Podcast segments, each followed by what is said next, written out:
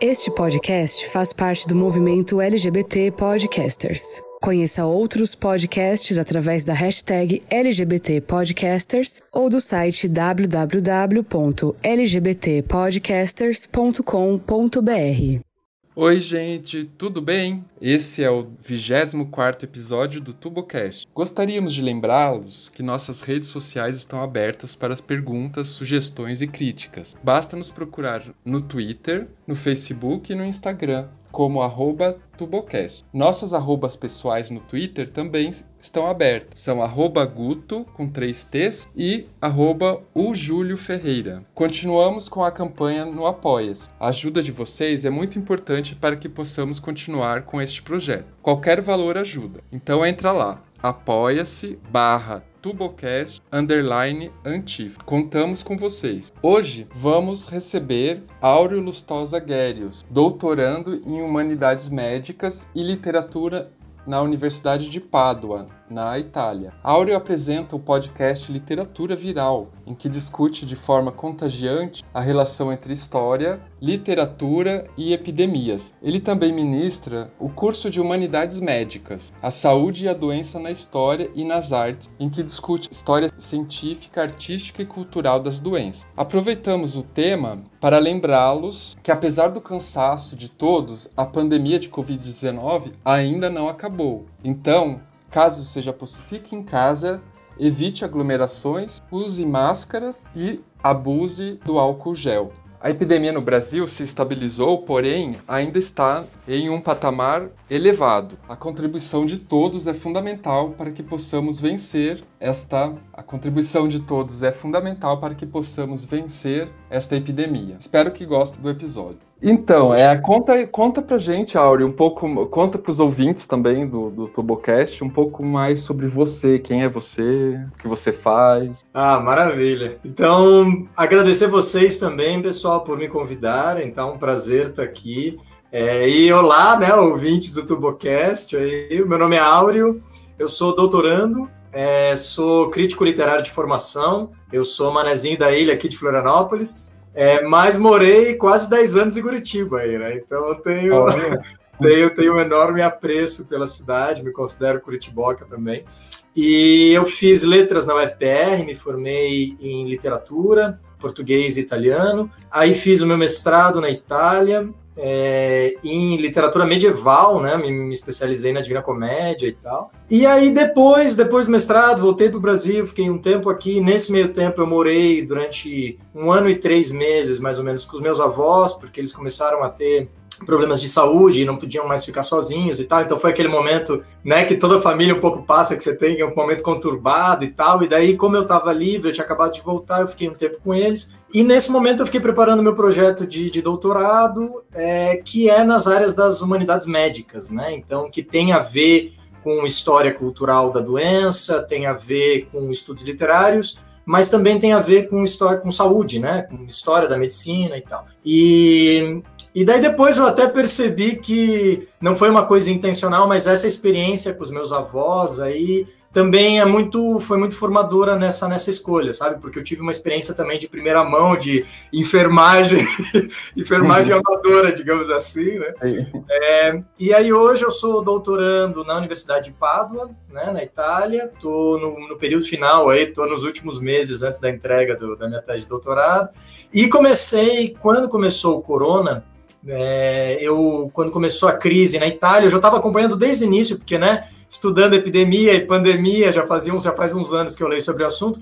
Quando a coisa começou lá na China, isso me chamou a minha atenção e eu pensei, poxa, isso aí é uma, uma mão cheia para o meu doutorado, vou... e aí eu ficava acompanhando, todo dia eu dava uma olhadinha e tal. Quando eu comecei a perceber que a coisa ia ficar preta, assim, né, que a, que a coisa ia ficar, ia sair de controle, assim, a situação ia ia piorar. Eu falei, bom, eu vou, é, vou para casa, né? Porque se for para ser o fim do mundo, aí eu quero estar com a minha família. E, e aí eu cheguei no Brasil por um, por um acaso, assim. É, eu cheguei justamente no primeiro dia do suposto primeiro caso, né? Que não foi o primeiro caso coisa nenhuma, né? A gente sabe hoje que o corona já circulava no Brasil muito antes. E aí, nessa viagem, né, eu levei uns três dias para chegar por causa de um, vários problemas. É, eu pensei, poxa, eu vou fazer um podcast. Faz tempo que eu tinha o plano, né? E não é, não tinha sempre te empurrado com a barriga, sempre era aquela coisa, ah, preciso do equipamento bom, eu não sei fazer, eu preciso aprender antes, não sei o quê. E aí resolvi tirar esse plano, né, da gaveta e, e produzir o podcast, justamente porque até aquele momento que eu fazia enquanto história da literatura ou história cultural era uma coisa que interessava a nós, né, ao pessoal, os historiadores, ao pessoal da crítica literária, era uma coisa mais intelectual. E a partir desse momento passou a ser, então, uma, é uma coisa que diz respeito a todos, né? Porque o corona passou a ser um grande condicionador. Então, o meu podcast, Literatura Viral, nasceu, nasceu junto com isso. E foi, tem sido um percurso fascinante, cara. Estou muito, muito feliz de, de produzir ele. Muito. É, enfim, a gente também sabe que a gente começou também na época da pandemia, assim, porque. Ah, é? É, eu também, eu tinha esse plano de fazer um podcast para falar de é. política, para aquecer um pouco aqui o, de, o debate político aqui na cidade e tal, mas aí ficava empurrando com a barriga por causa de, da mesma questão, assim, ah, não, não sei se eu sei mexer nas co na, na parte técnica e tal. Sim. E aí eu conheci o Júlio, e aí o Júlio topou, a ideia, aí, aí ajudou, digamos, que a pessoa, uma outra pessoa que entendia um pouco melhor a parte de edição e tal. Sim. E aí também com o tempo, né? Tempo livre por causa da quarentena, então acabou rolando. É, um lado é, bom, um lado bom da pandemia aí, né? É.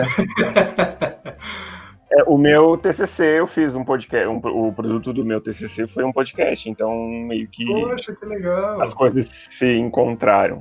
Nossa, a gente, aí a gente se encontrou, né? E até, é, e até assim, é, eu escutando você falar que a sua namorada fazia a parte gráfica do teu, do teu podcast e tal. Eu também é. aproveitei o, o meu namorado também.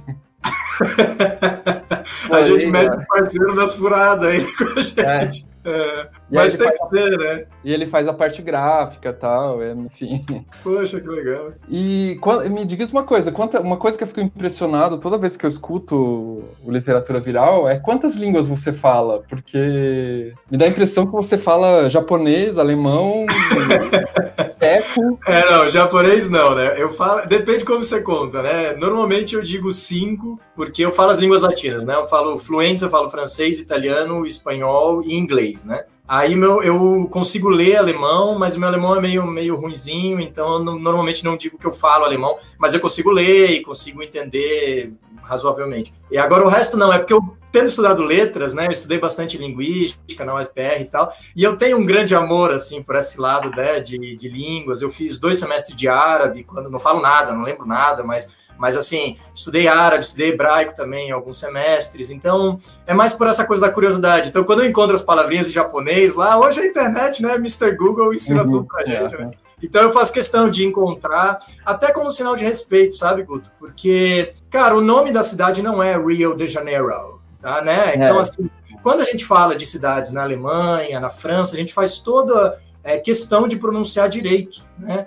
E aí, quando a gente fala de cidades na África, na Ásia, sei lá, a gente pronuncia como a gente quiser, né? Cara, o nome da cidade não é Pequim, o nome da cidade é Beijing, né? Então tem, tem, assim, a gente tem que se esforçar para usar, para não chamar de Burma. O país mudou de nome, o país se chama Myanmar, né? E etc. Então essas coisas eu é, eu gosto de tirar um tempinho como sinal de respeito e tal. É até uma uma coisa que eu tento muito no podcast é justamente equilibrar essas coisas e sair um pouco dessa tradição eurocêntrica, que na literatura é muito, muito forte, né? Muito forte. E é difícil a gente combater isso por, por, por questão de tradição mesmo, né? E a gente mesmo tem falhas no nosso processo educacional e tal. Então, essa semana, por exemplo, vai ser a primeira vez que finalmente eu vou discutir é, um autor da Ásia, né? Vou falar de um autor chinês. É, esse episódio do, dos animes aí sobre a tuberculose, né? Tem, tem, bastante, um pouquinho de Japão. Eu falei um pouco de da, da tradição do Islã, quando eu falava da, da história da ciência, é, ou então falando sobre a história da ficção científica, mas é um, é um pouco difícil, sabe? Até hoje eu não consegui falar de literatura africana, por exemplo, sabe? Tá nos meus planos, mas, mas até hoje ainda não consegui. Então eu gosto dessa coisa da pronúncia por, por causa disso. Ah, legal. Então, aí você já contou um pouco sobre como surgiu né, o podcast. É, a outra, pensei uma pergunta para você, assim, que é uma provocação, na verdade, né? Se, se o podcast seria é, é um podcast sobre história da ciência história da cultura ou, ou um podcast de crítica literária? Cara, ótima pergunta, ótima pergunta, Guto. E eu acho que é um pouco de tudo, assim. É, quando eu escrevi o meu projeto de, de doutorado, né? O que eu não queria era fazer uma coisa que fosse muito especializada, muito fechada em uma coisa só. Né? Porque você passa 4, 5 anos da tua vida lendo sobre um assunto, né? E aí, cara, se tu fechar muito especificamente, vou estudar Machado de Assis. Meu Deus, tu vai ficar, né? Tu tem uma overdose de Machado de Assis. Então eu queria alguma coisa que fosse bem ampla, especialmente porque eu gosto de explorar o que eu não conheço, sabe? É, eu sei que tem muita gente que gosta de ir no que, né? Ah, eu já fiz isso na minha monografia, então no mestrado eu vou fazer uma coisa parecida, no doutorado uma... E eu, na verdade, cada vez mudei radicalmente de campo, porque justamente o que me, o que me motiva é justamente essa busca pelo desconhecido. E então eu busquei um tema que fosse uma coisa muito ampla, que permitisse justamente eu explorar tradições diferentes, né? E eu sempre gostei muito de é, saltitar entre várias tradições literárias, né? Eu não acho que faça sentido você explorar a literatura usando categorias políticas, né? A literatura não, não, as fronteiras não existem, as fronteiras são abstrações teóricas, né? Uhum. É, então a literatura não respeita isso, a arte não respeita isso. Meu exemplo sempre é o Machado. Uh, duas das maiores influências sobre a obra do Machado estão na literatura francesa e na literatura inglesa. Se a gente fechar os olhos e e se obstinar a estudar o Machado só no contexto do Brasil do século XIX, passagem para o XX, a gente não vai conseguir dar conta de fato da grandiosidade da obra do Machado. É, Machado é, é, é, muito, muito impressionante, assim, impressionante, inclusive por ele estar dialogando com essas outras tradições. Então eu, eu, gosto muito dessas catalogações que são por, por línguas, né? É, uhum. E não tanto por nacionalidade. O Kafka não era alemão, né? Mas ele escrevia em alemão. O Rilke, né, também não era alemão, mas escrevia alemão. Então, assim, é, é importante a gente, eu gosto dessas catalogações, inclusive porque elas, elas podem aproximar tradições como a da literatura da Angola, por exemplo, né, que tem ganhado muito espaço nas discussões e tal, é, e muitas vezes ela permite a gente a entender um pouco melhor os contextos. Então, isso é uma coisa que sempre me atraiu muito. Eu sempre gostei muito de história, sempre gostei muito de ciência. Eu adoro, eu sou esses caras que ficam vendo assim, é, cosmos e essas coisas, uhum. sabe? então, quando eu tive a ideia de, numa conversa de bar, assim, com um amigo, estava pensando sobre textos que falam da peste e tal. A gente falou, pô, tem o Camus, tem o Boccaccio, né? Interessante porque cada século meio que tem a sua doença da moda. E aí eu pensei, pô, devem ter alguns estudos sobre o assunto, né? E daí eu fui procurar e não achei muita coisa. É, e o que eu achei era quase que especificamente ou sobre HIV ou sobre peste, mas muito pouca coisa sobre outras condições. Né? Mesmo a tuberculose, que é talvez a doença mais discutida na arte de modo geral, tanto em literatura quanto em pintura, em escultura e tal, é, mesmo a tuberculose não tem tantas, tanta coisa assim. E daí, na hora que eu tinha que. Né, no doutorado a gente precisa de uma coisa original e tal, eu falei, pô, isso aí pode ser uma, uma boa. E, e, e foi uma, uma verdadeira descoberta, cara. Estou muito feliz com a escolha, porque é realmente um campo fascinante. Assim. Então eu diria que sim, é um pouco de tudo. Eu tento combinar é, um pouco de história da medicina, que foram meus, meus primeiros é, dois episódios são mais de história mesmo. Daí depois eu passo por uma coisa mais de literatura, depois às vezes eu faço uma coisa mais intermediática, né? Os meus últimos dois episódios foram sobre o bar, é, tem episódios sobre filme, né? E tal. Eu quero fazer mais um sobre o gabinete do Dr. Caligari mais para frente. Então eu tento ser bem intermediático, na verdade. Não quero ficar só na literatura, mas nem só na história. Eu gosto de ficar essa interdisciplinaridade. Eu acho que é uma coisa que tem sido explorada muito, né? Como eu sou doutorando na Itália, isso é bastante feito na Europa. Eu acho que isso é um pouco menos feito no Brasil, mas eu acho que isso está mudando, né? Era a forma como a ciência era feita no século XIX, e eu acho que isso é uma coisa que vai ser retomada. Dois comentários só, assim. Quando você é. falou fronteira, eu fiquei na dúvida se você estava falando da fronteira física, política do, do, é. dos países ou se fronteira das ciências. É e te contar que, assim, quando eu fui fazer o meu mestrado, eu também, eu, tend, eu fiz, o, inicialmente eu acabei estudando Spengler, tal, em teoria da história, né? Uhum. Mas eu, o, o, o, meu projeto inicial era, era estudar Dostoiévski com o ponto de vista de historiador. Uhum. Só que lá na USP, assim, é, dentro do departamento de história, as pessoas me olhavam com uma cara de tipo, ah, tá, mas você vai trabalhar uma obra literária com, é, com ponto de vista histórico. É, me olhavam com uma cara meio, assim, interessante, mas não vou te orientar. É. E na letras, e na letras queriam me puxar para letras e para que eu tinha que estudar russo e tal. É. E que como eu não lia russo ainda, como é que eu ia fazer? É. Aí eu acabei, acabei, enfim, acabei não conseguindo fazer esse projeto porque existia uma, digamos, uma dificuldade da academia ali de aceitar essa perspectiva interdisciplinar, assim, multidisciplinar talvez, não sei. Sim. E aí é. que ele, todo mundo fala muito, né, sobre isso, mas na hora de fazer, parece que. Isso, é, eu acho que o problema é, é, institucional mais do que o indivíduo, né? Porque os indivíduos podem ser receptivos, mas na hora de tu pedir financiamento, na hora de tu submeter é. um relatório, tu não consegue, tu precisa escolher uma categoria, né? Então, precisa haver mudanças no nível maior, nos níveis superiores, para que esses projetos sejam mais. É, mais incisivos, talvez, ou virem mais comuns e tal, né? Eu é, acho que existe uma. A explicação era justamente essa. De a, a maioria dos, das pessoas, assim, das pessoas que eu procurei e tal, eles falavam exatamente isso. É. Que, ah, não, não é, não sou eu que não acho interessante. É porque você não vai conseguir bolsa. É, exatamente. É um problemão isso, né, cara? Isso é um problemão. E, e também eu acho que é um outro elemento aí, Guto, que é a interdisciplinaridade, ela é difícil, cara. É muito difícil, né? Você falar com propriedade de dois campos, bicho, assim, já passei, né? Se não fosse assim, a gente não levava 4, 5 anos para se formar em alguma coisa, né? Então é complicado, leva tempo mesmo. E, e de fato, às vezes, eu, eu tenho trabalhado muito, no, né? A minha, minha pesquisa está nessa direção das humanidades médicas.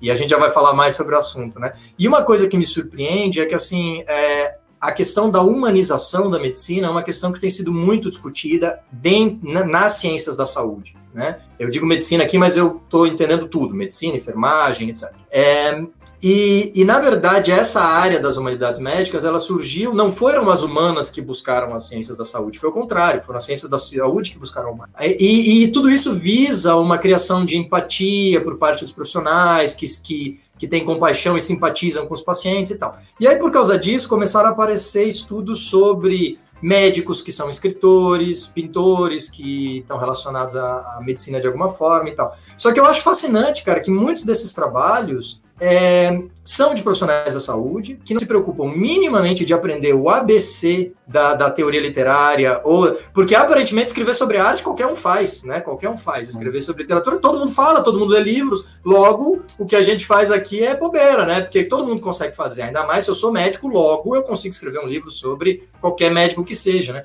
Então é muito interessante porque a, a, a área de humanidades médicas muitas vezes ela acaba já queimando a largada, né? Porque alguém fala assim, poxa, promissor, vou ler esse livro aqui sobre esse assunto interdisciplinar, e daí ele chega lá e assim, ele encontra uma história da arte que, na verdade, só fala de, usam meia dúzia de quadros para falar de sintomas, por exemplo. Então, a diferença de um livro de medicina é, que descreve né, um livro sobre prática clínica e tal, e esse livro é que, ao invés de fotos, eles usam pinturas, mas basicamente é a mesma coisa. Então, assim, ele dá a impressão de interdisciplinaridade sem que ela de fato exista, né? Então isso, isso é um problema mesmo que, que tem que ser que tem que ser acessado. E, e claro, a gente vive nesse mundo da ultra especialização, né?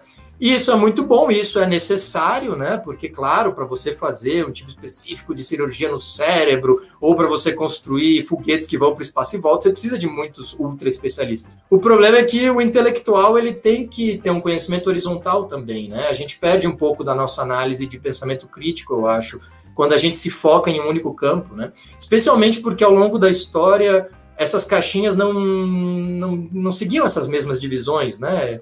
Quantos grandes artistas, na verdade, eram cientistas e quantos historiadores, na verdade, né?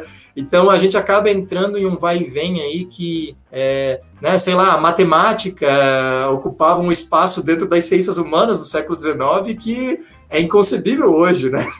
Quando uhum. a gente para para pensar e tal, né? Ou na filosofia. Então é, é muito curioso esse vai e vem. E eu acho que a gente tem muito a ganhar na academia quebrando um pouquinho esses muros, sabe? Sim.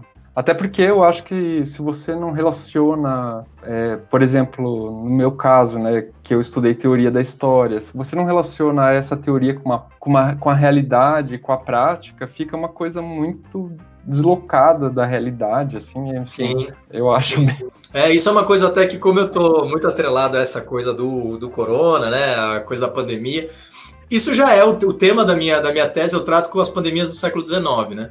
Então, de repente, o que eu fazia era um track todo mundo fazia careta, assim, quando eu contava, né? O que, que eu faço? Todo mundo falando, nossa, track queen, pra que perder quatro anos da vida estudando uma inutilidade dessa, né? De repente virou o O do Borogodó, né? Agora tá super na moda, todo mundo quer ouvir.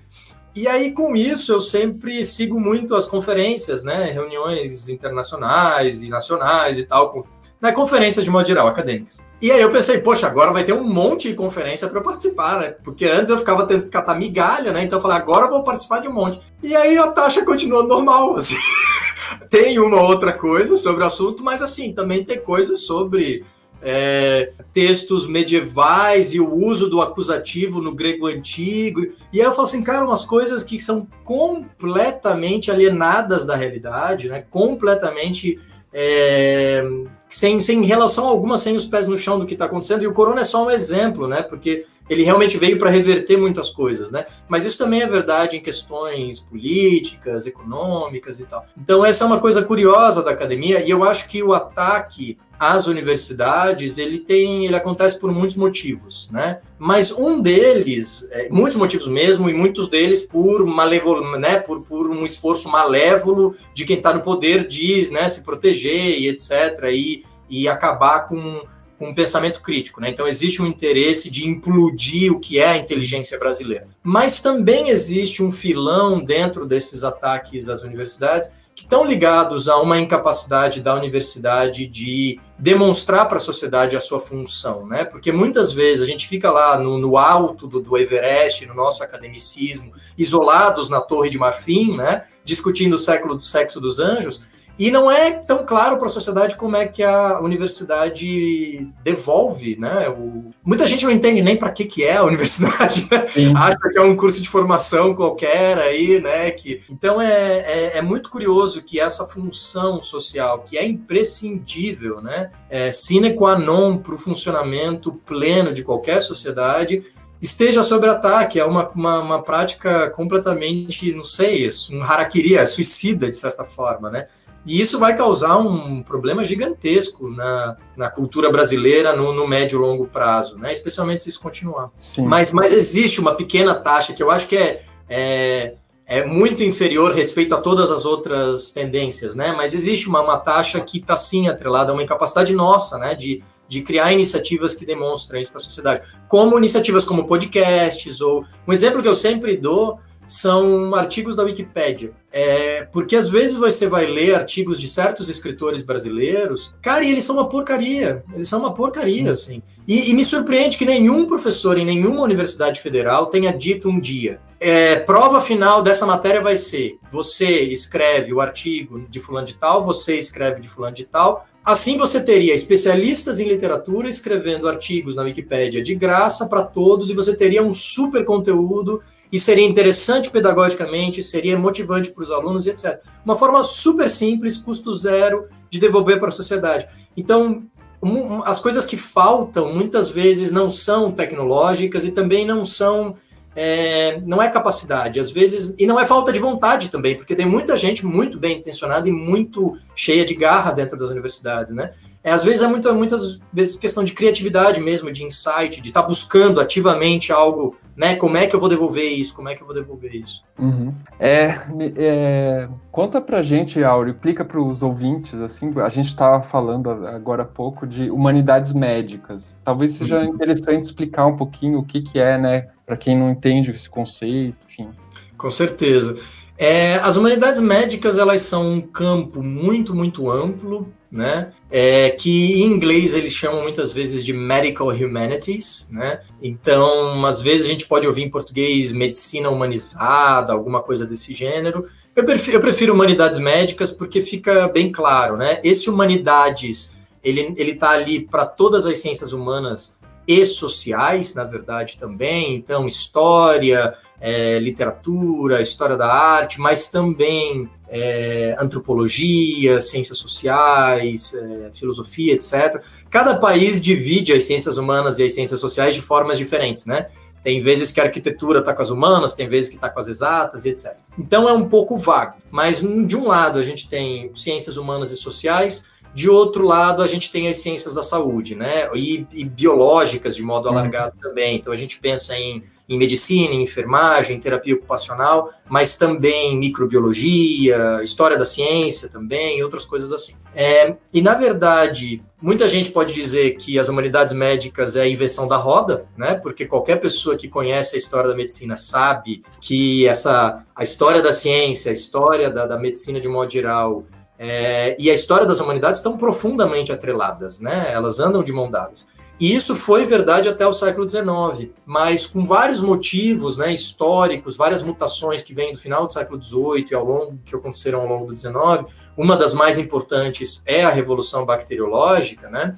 É, do Pasteur, do Koch, do Lister etc. Isso comporta uma mudança radical na, na forma como a medicina é vista pela sociedade no início do século XX e como a medicina vê a si própria, e como a medicina educa, ou como a área da saúde educa os seus profissionais, né? não só médicos, todos. É, e, e, é nesse momento em que surge uma ênfase medicamentosa, é nesse momento em que o paciente deixa de ser visto na sua plenitude, né?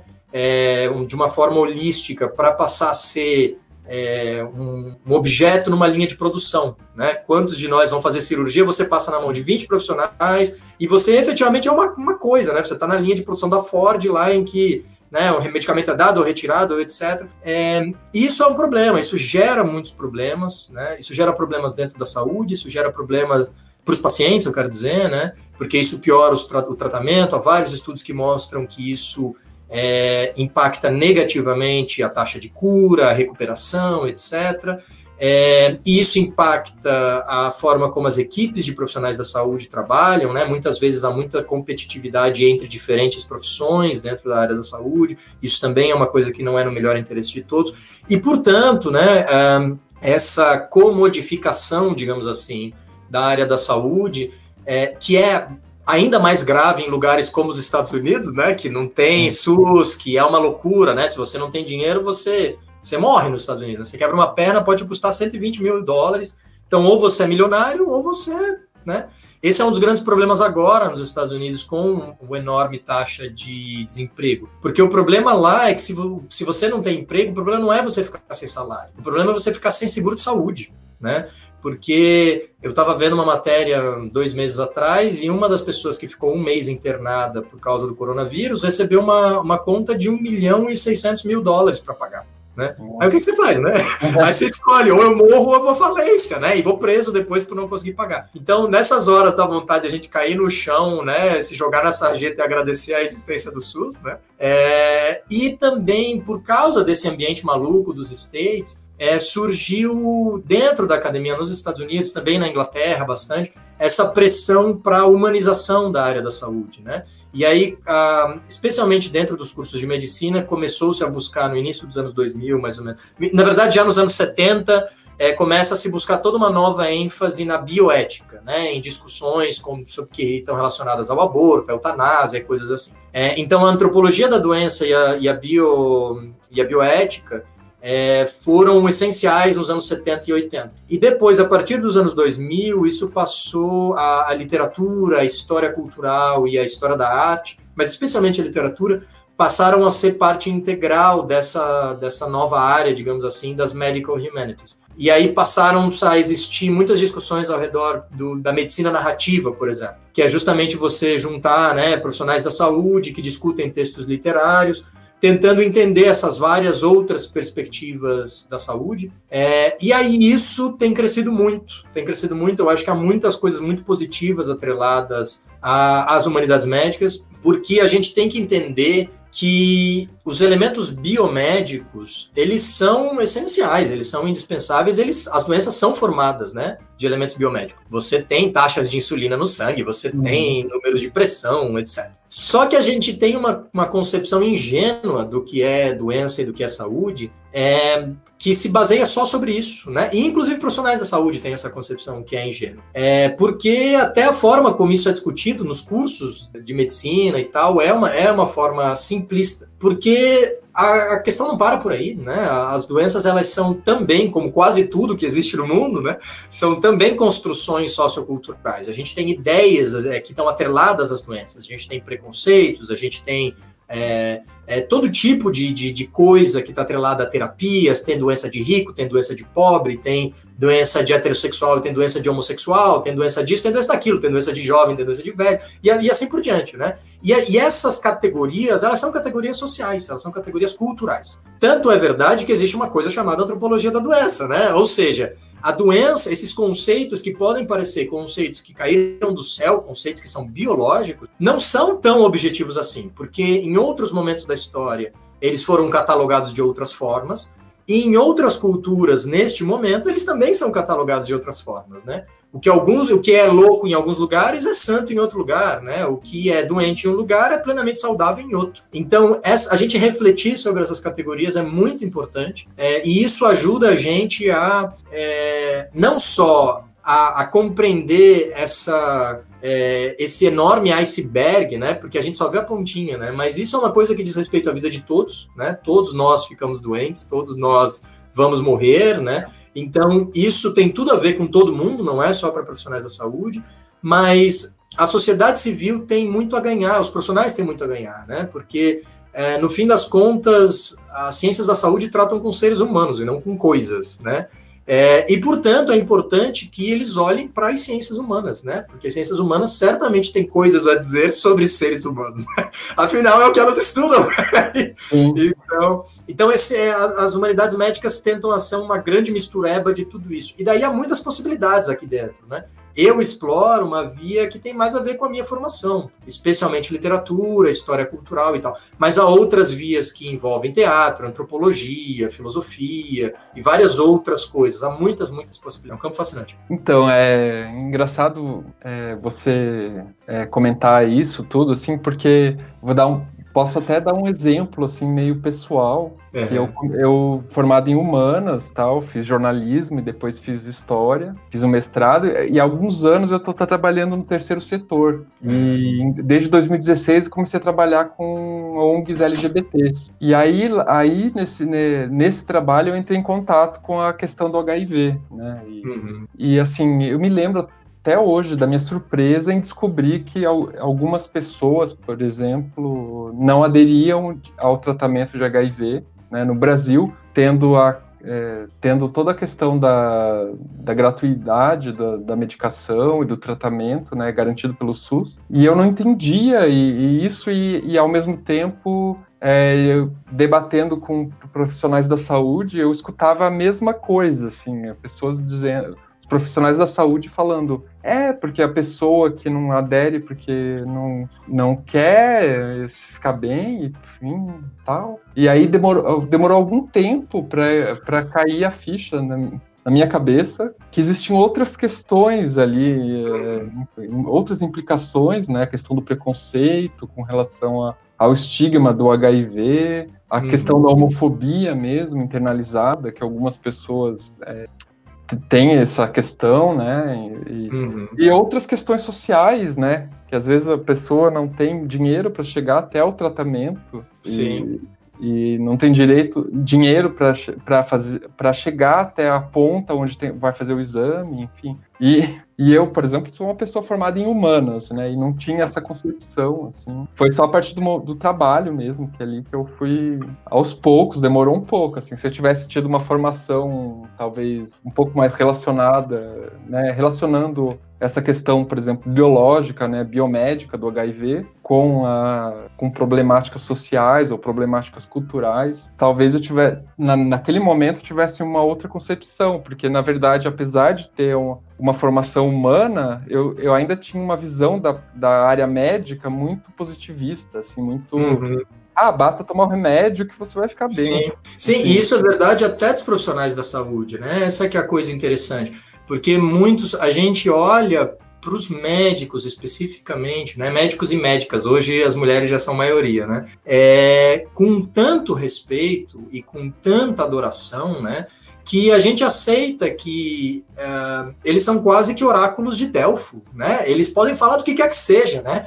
A minha avó vai vir para mim, ah, porque não sei quem me mandou no WhatsApp que o médico tal falou que. E daí, às vezes, as coisas que ele fala não tem absolutamente nada com medicina ou com saúde, mas é médico, né? Então, meu Deus, automaticamente existe uma auctoritas venerável, né, que a gente tem, que a qual a gente tem que se curvar. E isso perpassa também essa questão do diagnóstico, porque veja que é, quando um paciente resolve contestar algumas coisas, né? Mas por que, que eu tenho que fazer isso? Imediatamente, em de, de, de, é, diversos casos, você é, é colocado para baixo, né? Você não tem que entender o porquê, você simplesmente faça como eu mando. Existe uma questão de poder atrelada à prática da medicina e de ostentação social, que é uma questão que tem que ser discutida. Tem que ser discutida é, o meu exemplo, eu dou isso, eu falo isso sobre isso no, no, episódio 10, eu acho, do podcast. É um exemplo que eu gosto muito, tá no filme Gravity, Gravidade, lá com a Sandra Bullock. Porque a Sandra Bullock vai para o espaço consertar o telescópio Hubble, né? E aí você imagina, poxa, que massa, né? Ela deve ser, sei lá, formada em física, ela fez engenharia, mas não, ela é engenheira,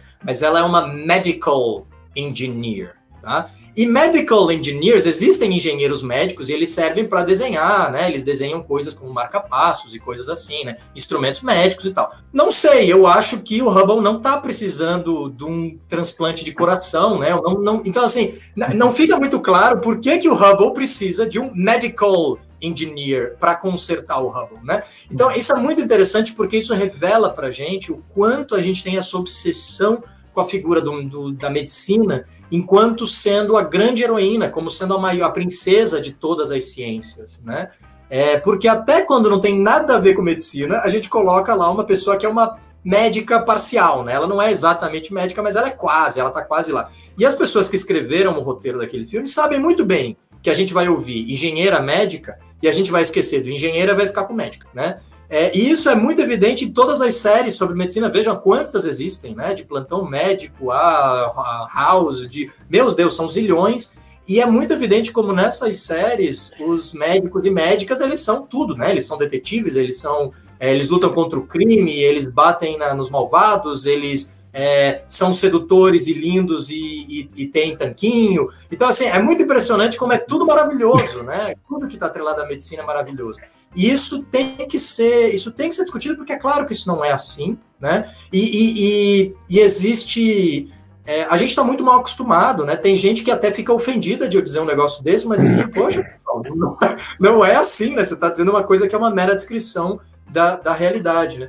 É, então, esses fatores são muito importantes, tanto para questões sociais, como que tu mencionou agora, Guto. É, essa questão do HIV, por exemplo. É, existem muitos preconceitos conscientes e inconscientes. Muitas das pessoas são muito bem intencionadas, na verdade, na sua prática cotidiana, né? Mas talvez falte um pouco de análise, e essa análise tem que ser é, discutida com historiadores, com com historiadores da arte, com antropólogos, com todo tipo de pesquisador das ciências humanas, porque eles podem mostrar como, às vezes, uma coisa que a gente acha que é, que é bom senso, que tem coisas lá dentro atreladas a certas palavras, a certas ideologias, a certas coisas, que podem colocar em questão. E às vezes existem sim, existe sim uma homofobia de que a pessoa não está não tá consciente, né? Então há muitos problemas é, é, so, sociais atrelados à ideia das doenças, mas também às vezes pessoais, né? É, eu, eu conheço um caso, por exemplo, de, de uma senhora com câncer de mama que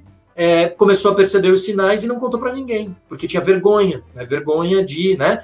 E, e, isso pode vir a custar a vida de muitos pacientes, né? De muitos indivíduos. A vergonha, e, e a vergonha é uma experiência, uma experiência uma, um sentimento que está atrelado a tantíssimas condições, né? A epilepsia, ao câncer, a, a, muitas e muitas e muitas coisas, né? A todas as doenças sexuais, né? Sífilis, gonorreia. Então, assim, existe uma lista muito grande de, de ideias que a gente associa às doenças, e por isso é muito importante para o bem-estar da sociedade e para o bem-estar do indivíduo é, que a gente discuta isso. Isso vai salvar vidas no, no, no médio e longo prazo, eu não tenho dúvida. Porque muitas dessas ideologias são, é, para dizer o mínimo, extremamente velhas, para dizer um absoluto mínimo. Muitas delas são mal intencionadas, ponto. Muitas delas são malévolas, é, mas algumas delas só são envelhecidas e a gente precisa se livrar delas, né? É, e para fazer isso, para a gente rediscutir, por exemplo, a nossa visão de loucura, né? Se a gente sequer deveria usar essa palavra em primeiro lugar, né? O que, que isso quer dizer e tal. É, a gente precisa pensar em todo tipo de, de coisa. E, e, tem muita, muito jornalista, inclusive, tu, tu mencionou o jornalismo ali, né, Guto? O trabalho da Arbex, por exemplo, né, do Holocausto Brasileiro, que é uma, uma obra incrível, cara, incrível, e, e, que é um divisor de águas, né? Não é à toa que foi tão premiada e que vendeu tanto e tal. E, e tá aí, ó, uma, uma contribuição maravilhosa de uma jornalista, né, para as humanidades médicas. Porque é muito difícil você passar por aquele livro e você não se sentir parcialmente responsável. Porque não foram indivíduos malévolos, não é. A gente não consegue personalizar tudo em uma figura como Hitler, né? Uhum. Porque quando eu, eu, confesso que a primeira vez que eu ouvi falar dessa obra, eu já pensei imediatamente, poxa, Holocausto brasileiro, meio forte o título, né? Meio, meio exagerado. Quando você lê o livro, você fala assim, cara, não é nem um pouco exagerado, cara. Até de trenzinho ele chegava, é bizarro, é bizarro. E ela deixa muito claro, tanto no documentário quanto no livro, né, que é, não é um indivíduo que falhou, não é uma pessoa malévola, né? Foi a sociedade brasileira inteira. É, a, é, a, aquele, aquela experiência em Barbacena, que custou a vida de 60 mil pessoas e todo tipo de, de ultraje, humilhação, é uma experiência que perdurou durante 80 anos e que centenas, talvez milhares de pessoas sabiam o que acontecia lá dentro. E ninguém. E, e, algumas pessoas tentaram fazer coisas, mas não deram com os burros na água e etc. Né? Então, existe um sentimento de impotência é, muito, muito grande, né, atrelado, atrelado a tudo isso. E e a gente saber disso, a informação é o primeiro passo, né? Você reconhecer o, o tamanho do problema é o primeiro passo para a gente poder pensar em uma solução. Então, eventualmente, todas essas discussões podem, inclusive, virar não só iniciativas que vão combater certas ideologias, mas até em é, legislação mesmo, né? Em políticas públicas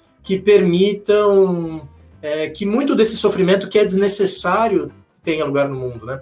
Eu sei que a gente vive um contexto em que tem muito, mas muito sofrimento desnecessário e que Sim. só cresce, né? É bizarro a gente ver o que está acontecendo por aí. Mas, mas uma das, das, bandeiras que a gente deveria reivindicar certamente é essa das, das, humanidades médicas também. Porque a experiência da doença é um dos grandes, talvez o maior momento de vulnerabilidade, né? É um momento em que você está fragilizado, em que você não tem mais, você ou alguém da, relacionado a você, né? Não, tem, não está mais na sua plenitude física, né? Se você tem saúde, você consegue sobreviver às intempéries da vida. Agora, sem saúde, você não consegue nem viver a tua vida feliz, né? Tu pode estar nas Bahamas, né, feliz da vida, mas se eu posso, posso apostar contigo, se tu tiver com mesmo uma coisa simples como uma, um desarranjo, uma infecção intestinal nas Bahamas já é o suficiente para destruir as tuas férias, né? Sim.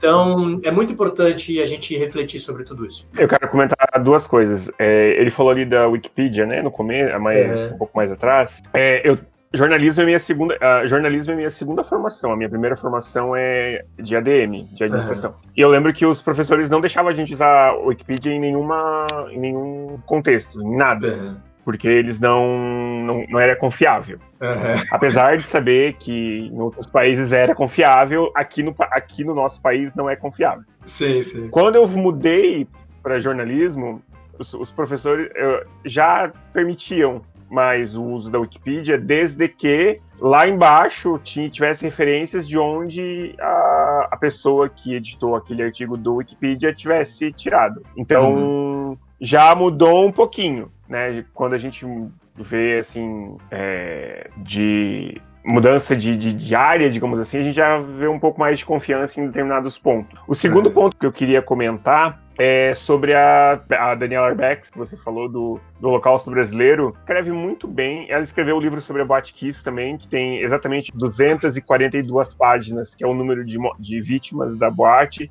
Então, assim, eu li esses três livros que ela lançou, eu li quero convidá-lo eventualmente a participar da literatura viral e, e para várias coisas. E eu acho que nós precisamos de mais intelectuais assim no Brasil, sabe? Porque é, e, e, de intelectuais que saibam falar com, né? Não intelectuais que fiquem falando sobre a filosofia imanente, intrínseca da numística de Kant, mas que e a gente tem muitos intelectuais muito capazes nessa direção, mas a gente precisa de mais é, pessoas não só engajadas, né, mas pessoas que consigam fazer, estabelecer essa comunicação. E a Arbex faz isso, eu não sei se fala Arbex ou Arbex, na verdade, né? é, mas ela faz isso de forma excepcional, né? Inclusive encontrando, né? Esse, essa coisa de furo de reportagem, né? Que é muito legal de jornalismo. É, então ainda tem essa coisa de descobrir aonde está a coisa, além de apresentá-la de uma forma muito interessante. Então, esse detalhe do 242 páginas, poxa, cara, é um, uma pequena joia, né? E é um instrumento literário que está ali, pô, que sinal legal, né? De respeito. Então, é um uhum. ótimo símbolo da produção dela. Tá, tá na lista, sabe aquela lista de leitura pós-doutorado, assim, que só cresce assim. Eu não vejo a hora de acabar, porque eu falo, ó, agora eu vou sentar e vou ler todos os livros que eu quis ler nos últimos quatro anos. É, eu fiquei, acho que eu, eu fiquei uns quatro anos depois do Mas tu sabe, lendo é... livros que eu queria.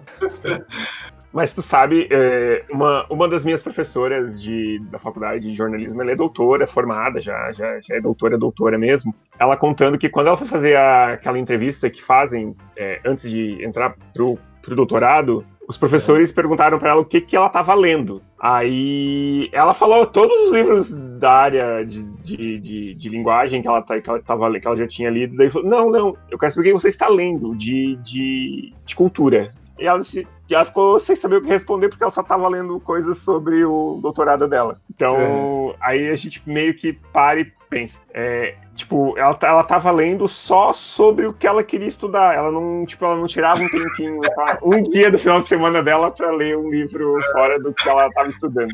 Eu perguntar para você é assim, o bom humor, da onde você tira porque são temas, às vezes, que você trata no teu podcast muito pesados, assim, e tal, Sim. e é sempre bem humorado. Como você consegue... Eu não me considero uma pessoa engraçada, sabe? Eu é, não sou muito piadista, assim, e tal. É, eu tenho. É, é, os meus amigos acham alguns trejeitos engraçados, assim, né? Eu sou bem exagerado e uso muitas mãos e tal, mas eu não tenho muito essa essa inteligente, sabe? Tem gente que para fazer piada tem uma inteligência que é uma velocidade, assim. Eu sou meio faísca atrasado, eu não tenho muito essa.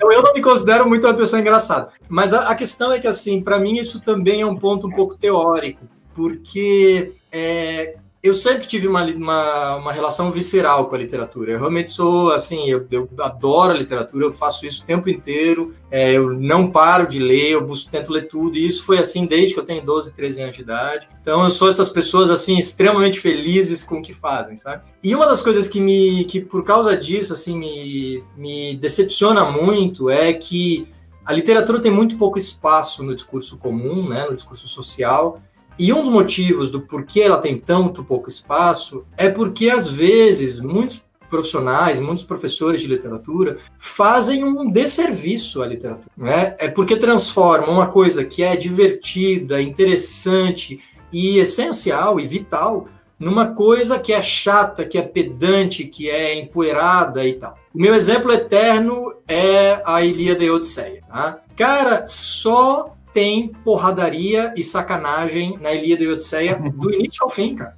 É. Né? Tipo assim, é, Velozes e Furiosos, sente e aprenda, porque no duro o Homero já fez tudo para vocês, aí a cartilha tá aí, né? E mesmo assim, quando você fala de a Ilíada e Odisseia, oh, oh, oh, oh, vira um negócio assim, né, que você tem que tem que ter toda uma pomposidade, etc, que não é o que tá lá, cara, não é assim mesmo. Claro que existe uma dificuldade de vocabular, você né, tem, que, tem que conhecer umas palavras difíceis, etc. Mas existiriam formas de a gente, de a gente se aproximar a esses grandes textos é, que não são essa forma empoeirada e, e, muitas vezes petulante, pedante, chata mesmo, assim, conservadora. É, e isso é, é muito triste, na minha opinião. É muito triste que é, a gente tem na minha opinião, o ápice da literatura brasileira é o século XX, né? A partir do Machado de Assis, a gente tem, cara, textos primorosos, primorosos que não deixam a dever para ninguém, para ninguém mesmo, nenhuma outra tradição literária e tal.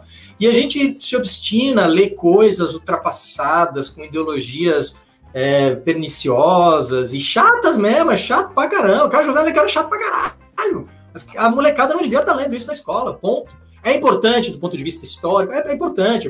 Então, assim, o José de Alencar, ele é muito importante do ponto de vista da história, formação do romantismo brasileiro, etc. Tá? É, não estou dizendo vamos abandonar tudo e etc., mas, assim, cara, a gente precisa, de fato, ler 50 obras do José de Alencar? Não. Tá chato pra caramba, nem é tão bom literariamente assim, eu sei que isso é é, polêmico, não precisa me perseguir na rua com um taco de beisebol, tá, pessoal? Mas assim, eu acho que em comparação com outras coisas que a literatura brasileira vai produzir é, no século XX, como a obra do Guimarães Rosa, como a obra do João Baldo Ribeiro, como a Sicília, como a Raquel de Queiroz. Tá, tem tanta gente boa no Brasil no século XX, mas tanta. João Cabral, Drummond, muita gente. Mário Quintana, muita gente. É, para que que a gente se foca né, nessa coisa que não é o mais legal que a gente tem para oferecer? Né? E não é o mais interessante do ponto de vista temático, não é o mais relevante, e talvez justamente por esses motivos que a gente se foca nisso.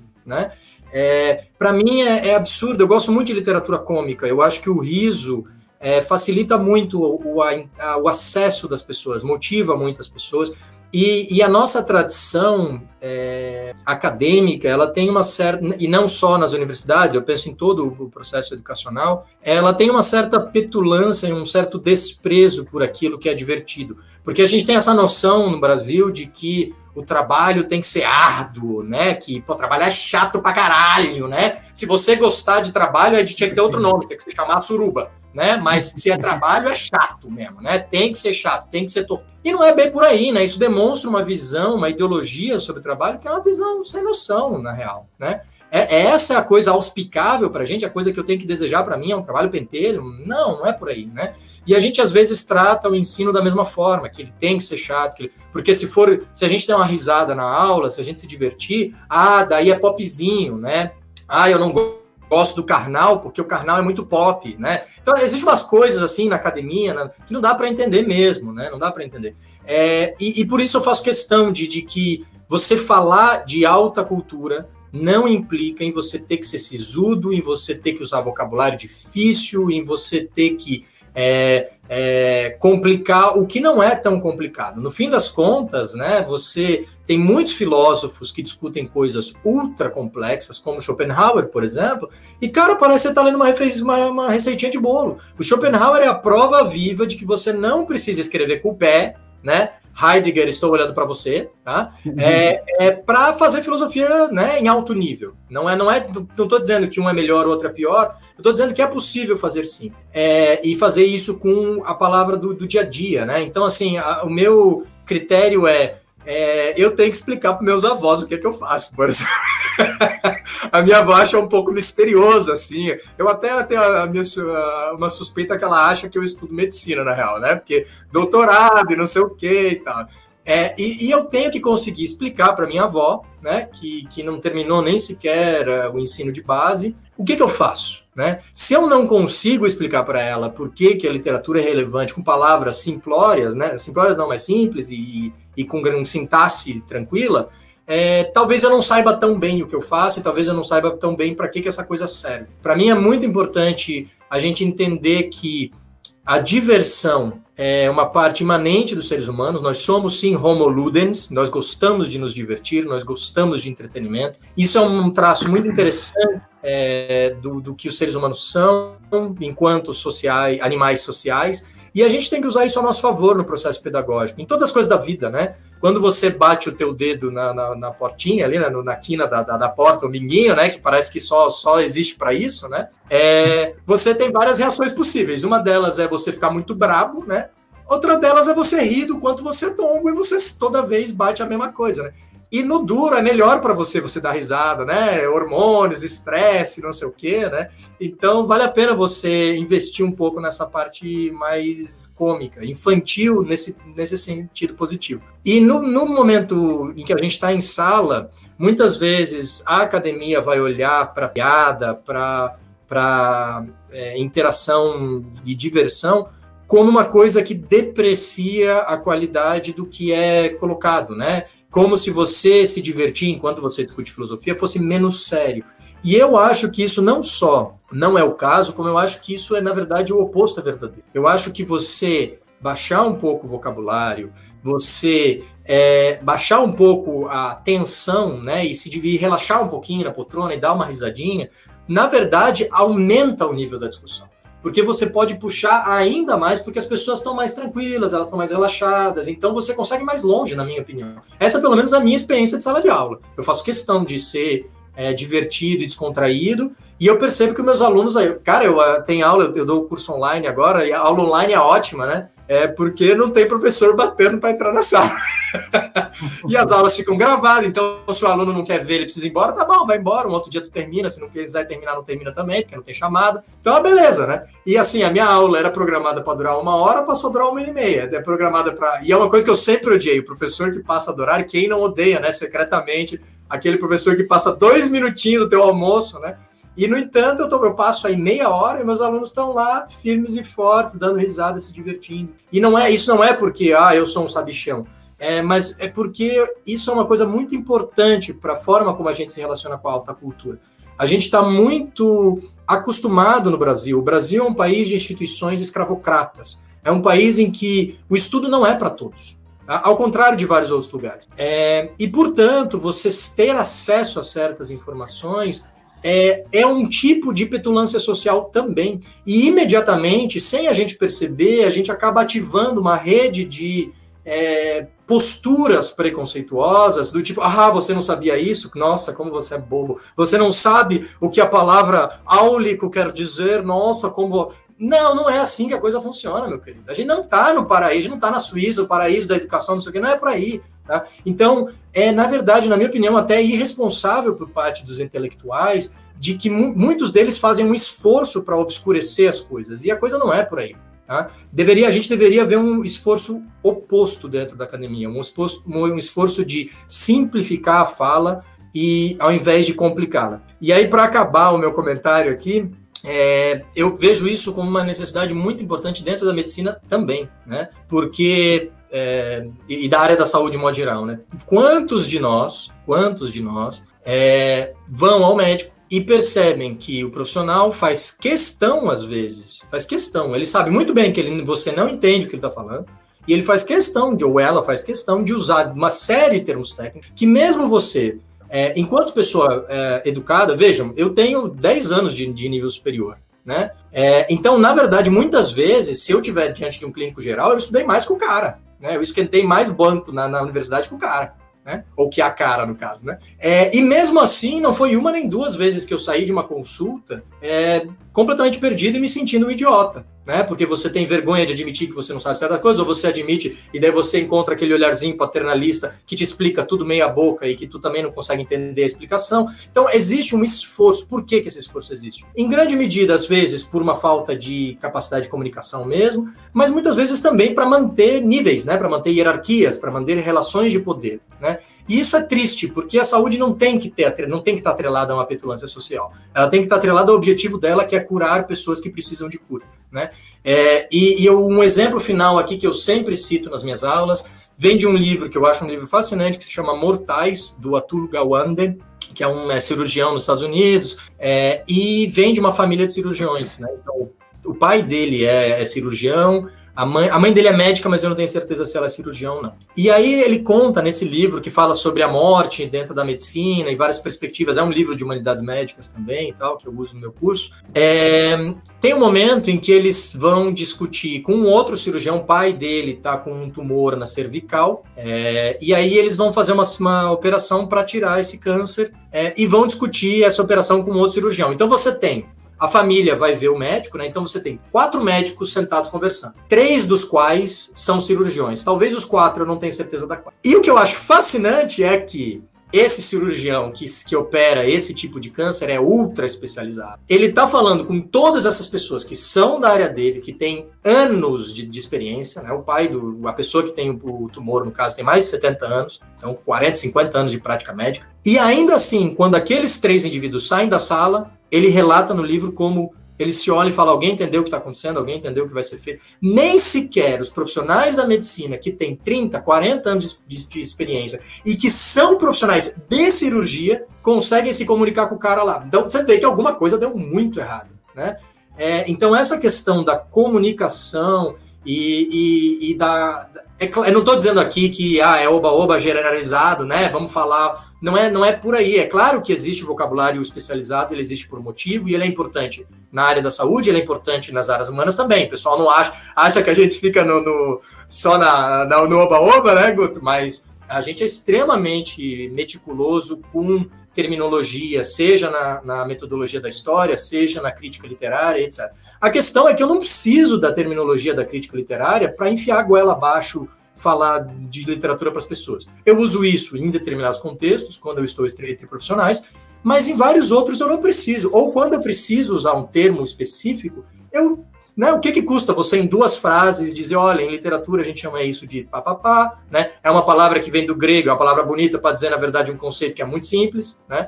Então, coisas muito, muito é, tranquilas e fáceis de fazer, são mudanças fáceis, basta a gente querer. E, e eu acho que muita gente fica, quando percebe que existem essas esses entraves que são entraves da tradição e são entraves de, de hierarquias sociais, que muitas vezes a própria pessoa que está usando não abomina e, não percebe, né? Não percebe que, que é esse o caso. Muitas vezes, quando você mostra isso, a pessoa fala, poxa, é verdade, e, e muda o comportamento, né? Então, essa é uma das grandes maravilhas das ciências humanas, né? Se você quer mudar o mundo, você precisa saber o porquê você está fazendo isso, né? E as ciências humanas têm muitos porquês para apresentar, né? Muitos mesmo. Então... É, é... é engraçado, você falou ali sobre a o vocabulário médico, né? Que muitos falam que a gente, a gente mesmo, a gente sendo um pouquinho mais estudado, a gente meio que se sente. Eu não vou, eu vou usar essa palavra, mas não é, não é essa palavra. A gente se sente burro quando sai do consultório. Uhum, exatamente. Né? É, eu acho muito interessante quando tem. No Twitter acontece muito. É, tipo, algum médico é, faz uma coisa muito simples que é, que é tipo, sei lá, para o paciente que é analfabeto, por exemplo, que ele meio que faz uma uhum. marcação de tipo, esse você toma nesse horário, esse você toma nesse horário, esse você toma nesse horário. Que é uma coisa simples, mas que, né, daí, mas vira um, um espetáculo, como se ele estivesse sal, sendo o salvador da pátria. Quando, na é. verdade, ele está sendo... Exatamente. O que a gente espera é que ele seja um bom médico, só Exato. isso. Eu acho isso muito interessante, porque isso explica muito do, do dessa magnitude que as pessoas dão para a classe médica, que eu sei que é importante, que eu sei que a pessoa passa a vida inteira estudando para aquilo, mas que ela decidiu fazer aquilo, então ela não tá fazendo nada, de, nada diferente daquilo que ela decidiu fazer, certo? Então eu acho que a gente precisa meio que parar de, de endeusar a classe médica e tratar eles como eles devem ser tratados como pessoas normais como eles são. Eles só estudaram para aquilo. Então, eles escolheram aquilo. Eles não. Eles. Tudo bem, eles pagaram, eles pagaram para estudar, mas é, a gente não, a gente não, não precisa é, fazer do, de um pacote de feijão uma feijoada, né? A gente pode sim, é. tratar eles tratar eles como eles têm que ser tratados, como, como pessoas normais que estudaram e decidiram por aquele caminho de, de, de, de carreira. Enfim.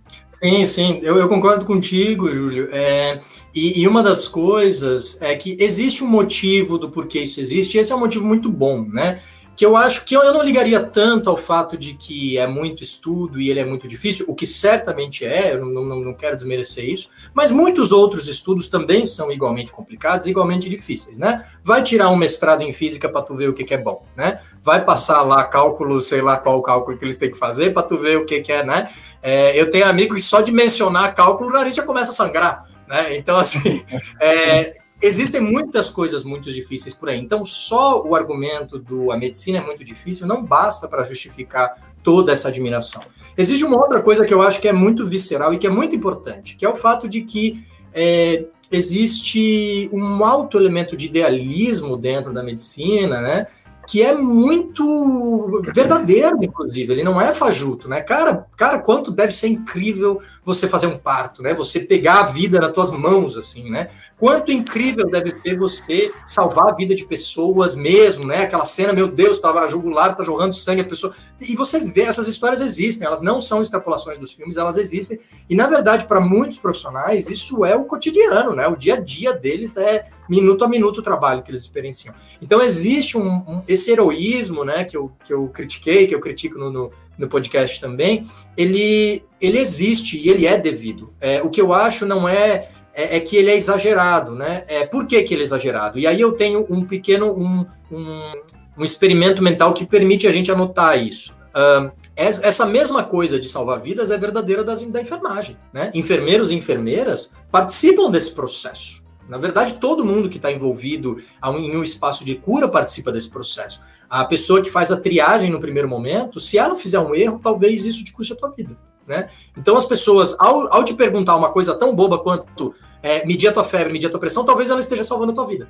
Né? Só, não é quem está no final da cadeia a única pessoa que participou desse processo, né? Então, existe uma série de pessoas e de várias profissões que estão atrelados a esse processo de cura, que também não é só o enfermeiro ou a enfermeira, que também não é só a terapia ocupacional ou fisioterapeuta ou o que quer que seja, né? Existe uma, um elemento de farmácia aí dentro, existe um elemento de limpeza do hospital, tá? O tio ou a tia da limpeza também faz parte do teu processo de cura, tá?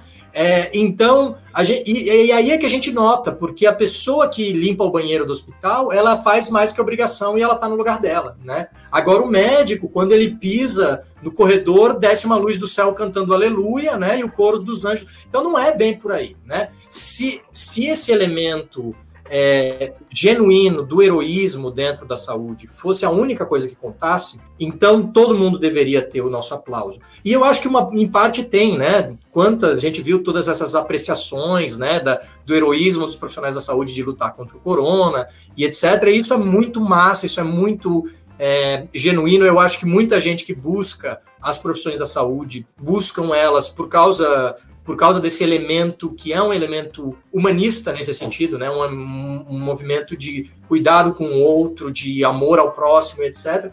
Mas a gente tem que perceber que existe toda uma série de elementos de petulância social, econômica, que estão atreladas a essa visão, né? Então a gente precisa é, moderar um pouco essas coisas, né? Em alguns casos a gente vai ter que sim dever muita admiração, é, em outros casos não tanto, né? A gente também tem que lembrar que as responsabilidades atrelada, atreladas a esse a experiência, a prática da saúde são muito grandes, né? É, um erro médico pode resultar em catástrofes que um erro do telemarketing não vai causar, né?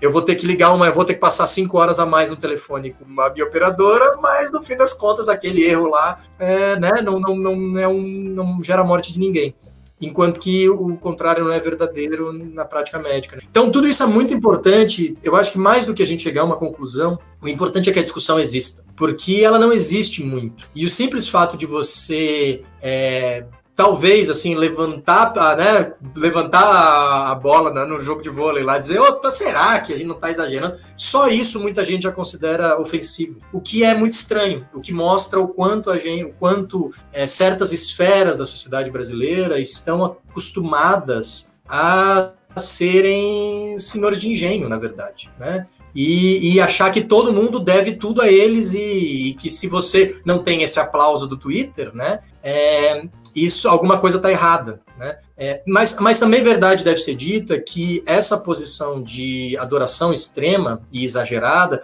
também tem um efeito colateral, né? Que daí é seria o efeito, é, talvez o contrário, Julinho, é, que seria é, por exemplo, eu vi, eu vi ontem, eu acho, teve um, vários médicos aí no fim de semana postaram fotos de biquíni, coisa assim, os caras bombadinho na praia e tal. E daí gerou uma polêmica isso, né? Porque aparentemente, ó, pessoal, quem, quem for da medicina estiver ouvindo, médico não pode ir pra praia, tá? Essa é a conclusão que a gente chega, tá? Nem então, meninas médicas usem, não sei, usem burca, não sei, mas biquíni não, Tá? É porque aparentemente é uma coisa que é negada a essa, essas pessoas. Todo mundo pode ir pra praia aqui em Floripa, mas médico não. E se for, não pode postar foto, né? Porque aparentemente você é um médico pior se você curtir a tua praia numa sunga ou no biquíni. Então, assim, é, essas coisas estão atreladas também, novamente, com essas ideias que a gente faz da medicina, que são, de novo, construções socioculturais, são construções que estão ligadas a certos comportamentos, a certas cores, a certas classes sociais, a certas, né? Se o médico chega no hospital de lambreta, porra, o cara tá de lambreta, que que é? O cara não, o cara não é médico lá, né? Então você tem uma série de coisas, né? Porque o médico tem que dirigir um carrão, porque o médico tem que não sei o quê, né? Aparentemente ele é um médico pior se ele não, não participar disso. Imagina se chegar de bicicleta, né? Se o cara for.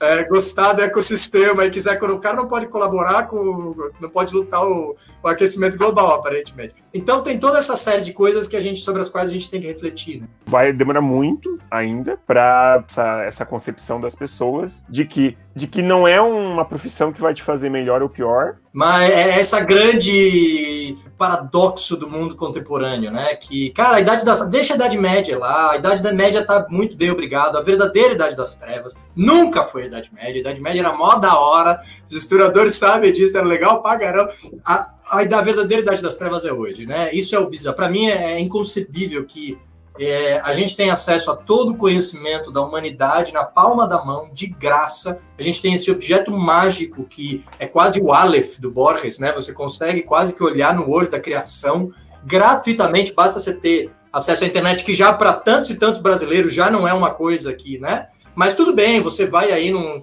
num internet em algum lugar, chupinha a internet né, aberta de alguém aí, rouba do teu vizinho tá Wi-Fi lá, e você consegue acessar a informação. E mesmo assim, a gente vive, na realidade, talvez por causa disso, por causa dessa super demanda, né? A gente vive o grande paradoxo de coisas mais loucas e insanas que não vale nem a pena começar a falar aqui, porque eles não acabam nunca mais. Mas, mas isso é um grande paradoxo. Então, eu espero que isso mude eventualmente. É, o que eu acho, que eu tenho percebido, é que eu, eu ensino esse curso sobre humanidades médicas, né? Ele se chama é, A Saúde e a Doença na História e nas Artes. E, e, ele é de 60 horas aula, e eu falo muito de história, história da ciência, literatura. Eu, fa eu faço questão de falar de artes mesmo, porque eu também fico é, é, espumando que você abre um livro de história da arte, aí só fala de pintura, né? Você, vai, você fala assim, peraí, pintura é uma parte, né? Mas, então, assim, eu faço questão de falar de tudo mesmo, de arquitetura, dança, é, fotografia, tudo, tudo, tudo. É, então é uma grande, esse curso é muito doido, assim, é uma grande provocação também e. E eu percebo que a mensagem cai em solo fértil, sabe? Quase metade dos meus alunos são ou médicos ou estudantes de medicina. É, e eu percebo que há muita busca.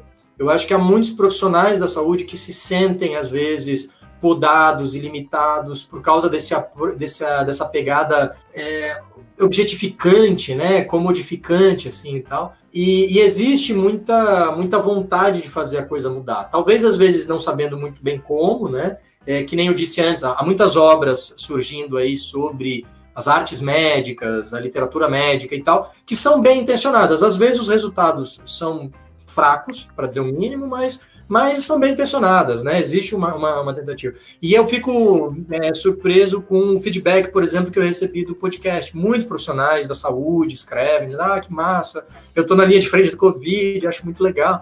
Então, assim, no, no início, eu prezei, assim, com muito carinho, algumas mensagens de, por exemplo, uma amiga minha que mora em Nova York, bem na, na época em que estava aquele caô em Nova York, lá o, o cão chupando manga, é, e ela começou a ter ataque de pânico e tal, e dela ouviu o podcast e me mandou mensagem dizendo, poxa, tá ajudando muito a, a entender tudo isso que está acontecendo e tal. Então eu fiz, eu, no duro, literatura viral começou por causa disso, porque a última coisa que a gente precisa nos últimos meses aí, antes da entrega da, da tese de doutorado, é mais sarna ainda, mas coçada.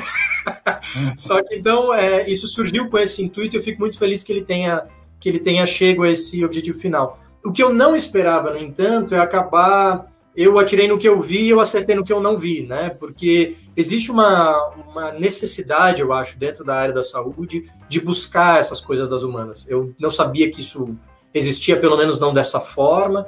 É, e eu fico muito feliz, na verdade, de ver o quantas vozes, raríssimas vezes, em alguma palestra aberta que eu dei, alguma coisa assim, eu vi comentários de que, ah, não, na verdade isso aí não é relevante, ou na verdade, muito pelo contrário, eu vejo muita gente dizendo, poxa, nunca tinha pensado nisso, que massa, sabe? É, então, é, eu acho que é um futuro promissor, para quem quer ouvir a mensagem, porque essa é a questão do mundo moderno, né? É, a gente vive num mundo pós-verdade, né? Hoje você escolhe as suas verdades, né? A, a, a, frase muito infeliz do início da, da eleição do Trump, né? Os fatos alternativos e que infelizmente viraram o feijão com arroz do nosso dia a dia, né? As pessoas escolhem o que elas querem acreditar, né? As verdades agora são questão de fé em todos os âmbitos de todas as áreas do conhecimento, né? É, você tem fé que a roupa seca no varal ou não, você tem fé que deixar a toalha é, molhada em cima da cama não tem problema, né? Então deve ser bom para as crianças que crescem hoje, porque eu ia tomar bem menos bronca, né, de ter uhum. deixado a toalha em da, molhada em cima da cama. Mas é, esse mundo da pós-verdade, é, é, eu não sei, eu, eu, tenho muita dificuldade de pensar em como que essa coisa vai mudar. A situação é tão louca que não dá para entender, né? Mas, mas eu, eu, eu fico feliz da, do que eu consigo ver no meu dia a dia, próximo de mim, com que, o que tem a ver com literatura viral, o que tem a ver com o meu curso, é muito promissor e eu fico, me sinto muito bem com relação a isso. Fico muito feliz. Só antes de fazer a pergunta, só, só fazer um, dois comentários. Eu me lembrei de é, quando você falou em. Ah, eu tenho que explicar o que eu faço para meus avós. Eu lembrei de um livro que eu li há pouco tempo, que é aquele Inconsciente. Não sei se você já ouviu esse livro. O Inconsciente Explicado ao Meu Neto, que é da Elizabeth Rubinesco, que ela é uma psicanalista francesa e ela explica e, e, explica é uma coleção na verdade, uma coleção francesa que, que eles usam essa coisa do explicando ao meu filho, ao meu neto, é, enfim. E, e, é uma coleção bem interessante. Tem até de um historiador também, que eu não, agora eu não estou me recordando qual que é o qual deles, que eles que, que eles fizeram uma coleção inteira, uma editora lá francesa, com essa proposta de explicar coisas complexas para pessoas, para crianças ou para, sei lá, para pessoas do dia a dia, enfim. É. E eu acho que é um, eu, me lembrou bastante porque você falou, né, essa expressão.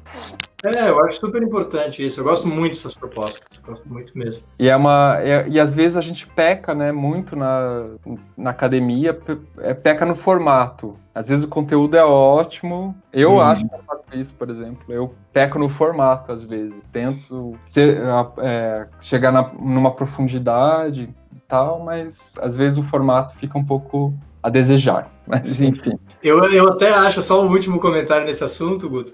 É, tem uma, uma competição na Europa, né? Que nos States também, eu não sei se o Brasil já fez, talvez até já tenha feito. Tem no YouTube para quem quiser ver, que é o Three Minutes Thesis lá, né? Você tem que defender o teu doutorado, a tua ideia e a tua pesquisa em três minutos, né? E eu acho essa ideia fascinante. Até participei no passado em Padova lá. E é muito legal porque é uma competiçãozinha, tem torcida, o pessoal vai. Tá. Então é um negócio que une muita gente, né? Porque gera essa coisa de filme da sessão da tarde, assim, né? De go team, yeah! Mas ao mesmo tempo que você tem que pôr três minutos, o que, que você faz em três minutos, né? E é muito interessante você ter que explicar tudo do início ao fim, o que, que você faz, problema. E como é todos os campos juntos, né? Você está apresentando, tem um cara da física, tem uma pessoa da microbiologia, tem uma pessoa. Como é que você faz sentido disso tudo? E tem que funcionar, porque o público é variado e a pessoa da arquitetura tem que chegar lá e mostrar que a pesquisa dela é relevante, você tem que entender o que ela faz, você tem que entender por que, que é legal. E isso é um exercício fascinante, né? Eu, eu participei e adorei, né? Não levei nada. mas gostei. E é um exercício que eu recomendo para as pessoas. Eu recomendo assim, ó, explica é, quando você vai repassar, né? O que, que eu vou dizer na minha monografia, sei lá.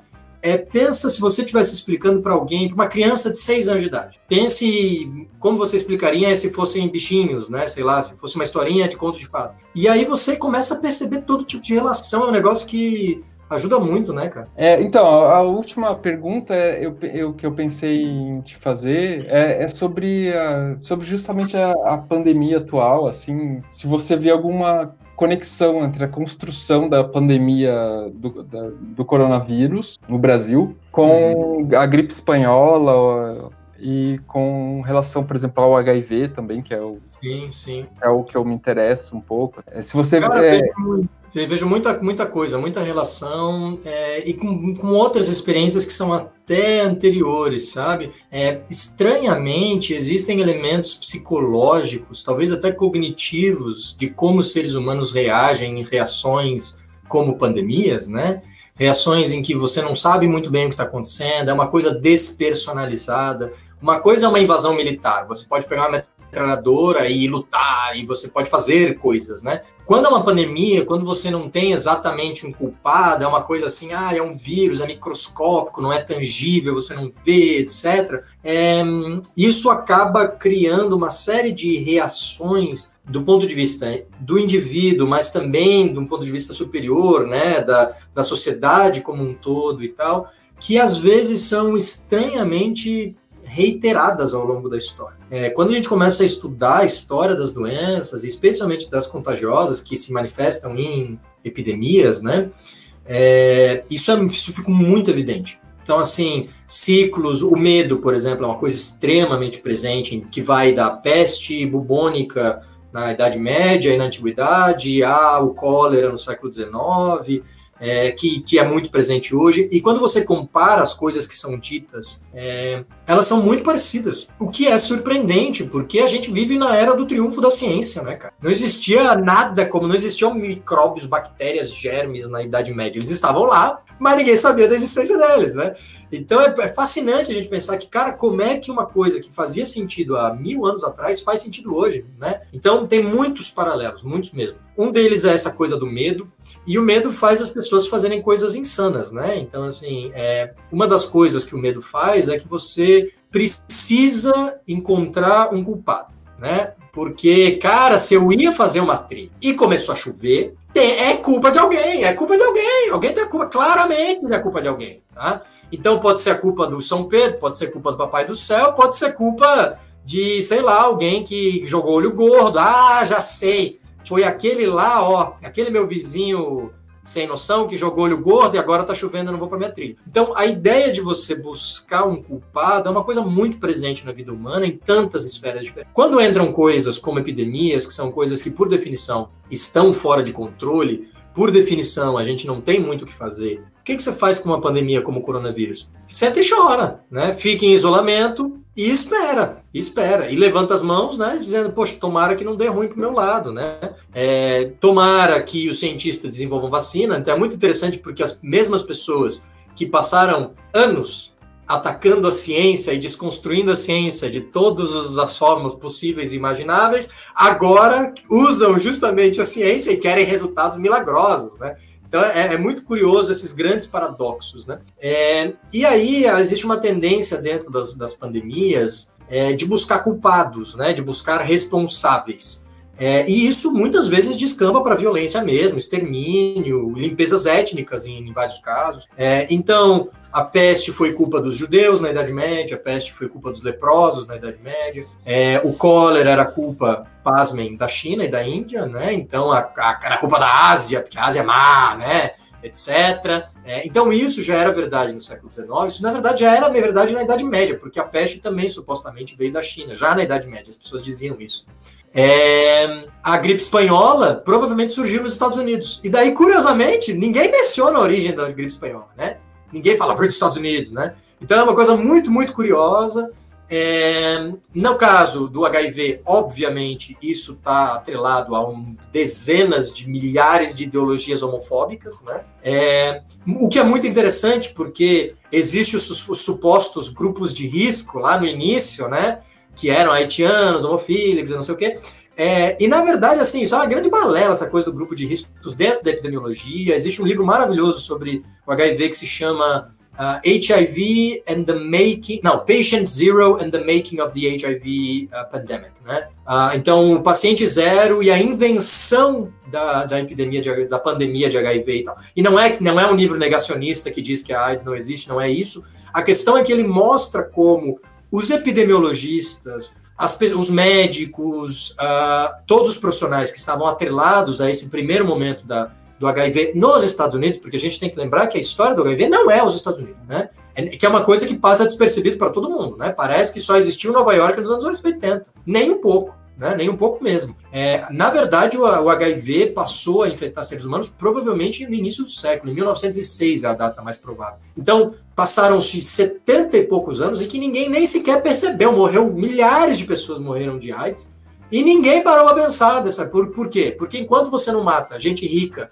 em um lugar é, importante, foda-se, né? E a prova viva disso é justamente o HIV. Né? O HIV come isso, a AIDS mata muitíssimo na, na, África, né? Ah, e daí tá na África e é problema deles, né? Muitas das doenças que mais matam a nível global, por exemplo, a malária, são doenças que são doenças da pobreza, são doenças né, que, que você pode combater com prevenção, que custa pouco, e muitas delas têm terapia eficaz, e a gente não faz porque a gente não quer essa questão, né? É, falta vontade, não falta, não falta dinheiro, não falta é, capacidade técnica de fazer. Então é muito curioso que o corona chame tanta atenção assim, é, porque ele afeta o cérebro, né, ele afeta a vida das pessoas ricas também no mundo desenvolvido, é, e ele afeta principalmente a economia, né? Então ele tem, a gente tem que encontrar uma solução porque a economia não pode parar, né? É, então existem certas esferas da vida humana que tomam uma primazia que é assim, às vezes eu me sinto dentro de um quadro surrealista do Dali, porque o mundo virou uma coisa muito doida, né? E essa coisa é verdadeira há, há muito tempo, na verdade. Então, do, do, um último dois exemplos, né? Para terminar esse exemplo da culpa é da China, tá? Eu fiquei muito surpreso quando essa coisa começou. É, e o que eu acho mais legal é que esse discurso ele é impermeável, né? Porque tudo bem, quando a, quando a epidemia estava na China, aí era uma doença chinesa, né? Era o Wuhan Virus, Kung Flung e não sei o quê. Aí o epicentro passou a Europa, né? A Itália, que bloqueou, fechou as fronteiras para a China. A Itália foi um dos países que mais demonizou a China no início da coisa. Aí foi acontecerem dois casos da epidemia de, de corona na Itália, que inclusive foram em Pádua, em Pádua né? É, que imediatamente a Itália passou de ser, de apontar o dedo, né? A gente tem que lembrar que tem três dedos apontando para você quando você aponta o dedo uhum. né? De repente eles se encontraram na mesma situação. E daí eles que estavam criticando extremamente a China e proibiram a entrada de chineses, ponto. Você é chinês, você não entrava na Itália, né? Então, assim, você podia estar vindo de outro lugar. Não, mas existe, né? Um, uh, eles passaram a reclamar que a Áustria, por exemplo, fechou durante algumas horas a fronteira com a Itália. Né? E daí a Itália se viu nessa posição de ser o culpado.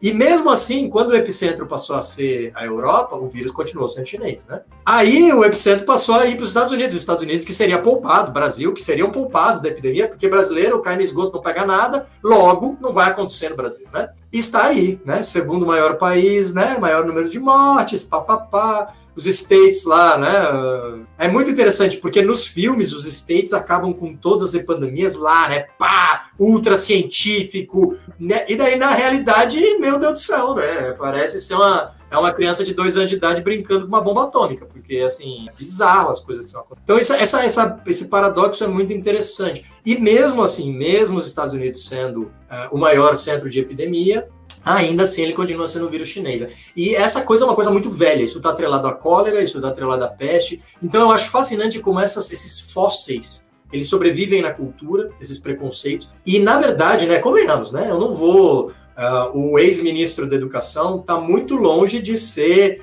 é, qualquer. Né, certamente intelectual ele não é, certamente. É, conhecer o que quer que seja de qualquer campo do conhecimento, não sabe, né? Então, assim, é, basicamente tem a capacidade intelectual de um objeto qualquer aqui, uma caixa de papelão.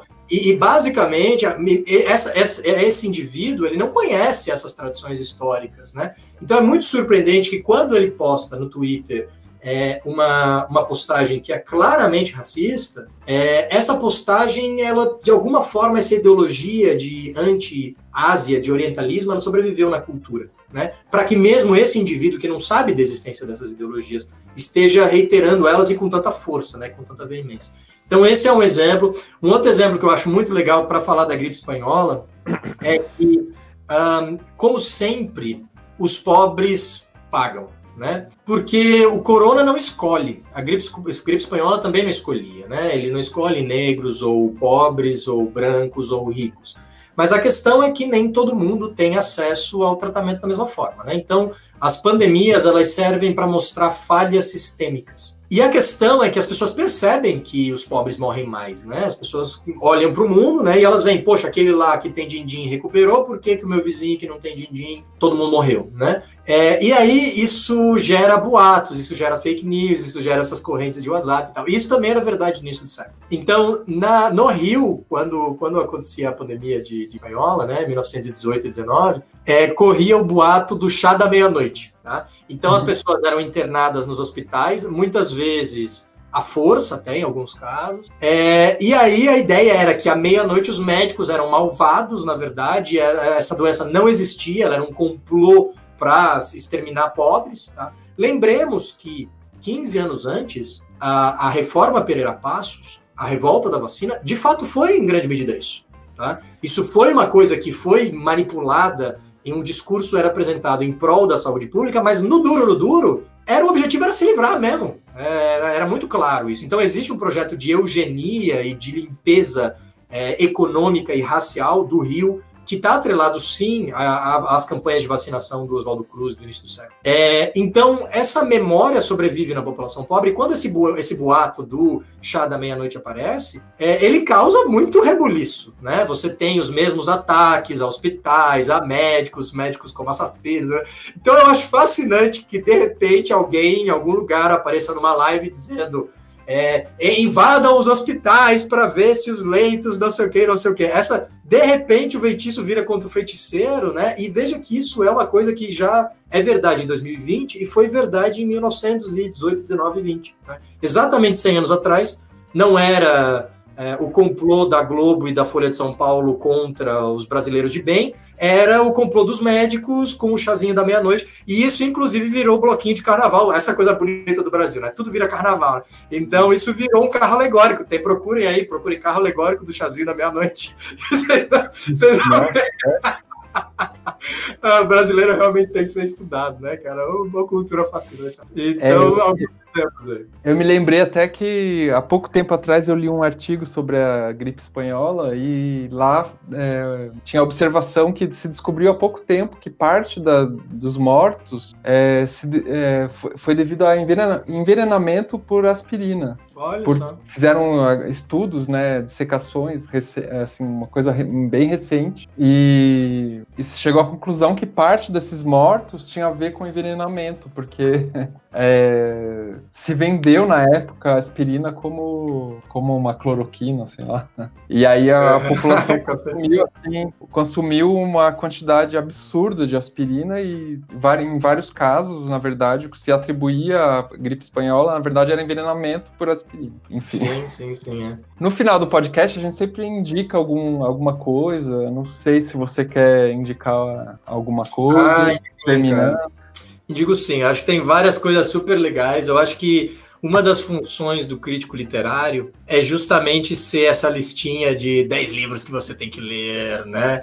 É, porque dar um juízo de valor, muitas vezes as pessoas ficam brabas, né? É, porque a gente tem essa relação visceral com o que a gente lê, né? Então, que não é tanto o caso com música, né? Eu sou metaleiro, eu adoro Sepultura, mas eu não me sinto ofendido se um professor de música clássica me diz, é, mas Sepultura com relação a Beethoven é, não é tão bom assim. Eu pretendo perfeitamente isso e isso não me afeta minimamente a, a, o meu amor ao Sepultura. Mas é, isso não é o caso quando a gente fala de livros, né? Quando, enquanto professor de literatura, quando eu falo assim, e Sidney Sheldon não é tão interessante assim, do ponto de vista literário, você pode gostar, você pode apreciar, etc.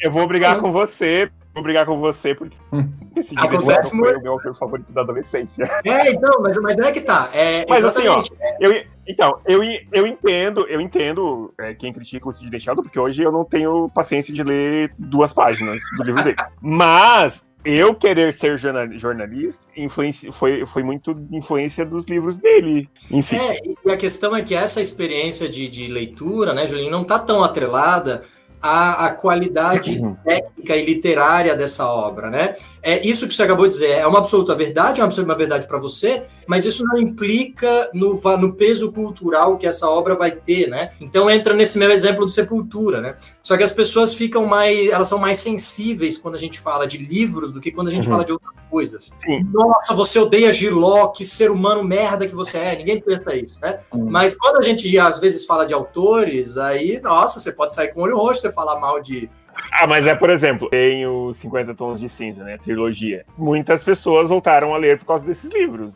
É, é um dos benefícios de, da, desse tipo de livro, é as pessoas voltarem a ler por causa desses livros, por exemplo. Não que eu ache a maravilha da literatura, mas é um benefício que esses livros trazem. É a volta das pessoas se interessarem por ler. É um, apesar da literatura dessa, desse, desse tipo de livro não ser a minha favorita, tem, tem esse peso positivo, né? De trazer as pessoas de volta ao gosto da leitura. Sim, sim. Mas a questão é que, enquanto crítico literário, eu até gostaria de ter duas palavras, assim, sabe? Eu sempre reclamo disso. Porque quando a gente fala literatura, uma coisa pode significar todos os textos escritos, né? Isso é literatura. Mas aí a gente tem que diferenciar, porque o que me interessa não é qualquer coisa escrita, né? O que me interessa são certos tipos de textos escritos que, que procuram um refinamento estético artístico, né? É, e aí existe um problema, porque quando eu falo literatura, eu penso isso, né? É, então eu não estou pensando Sidney Sheldon, eu não estou pensando Harry Potter. Eu adoro Harry Potter, eu li sete, oito vezes cada livro, eu sou, sou super fã, né? Adoro. Mas eu não tenho a pretensão de achar que Harry Potter está no mesmo nível de Machado de Assis. Eles são, são bichos diferentes, querem fazer coisas diferentes. Né? Então eu não posso olhar para o Harry Potter. O Harry Potter, se ele for feijoada, não adianta eu fingir que ele é brigadeiro. Né?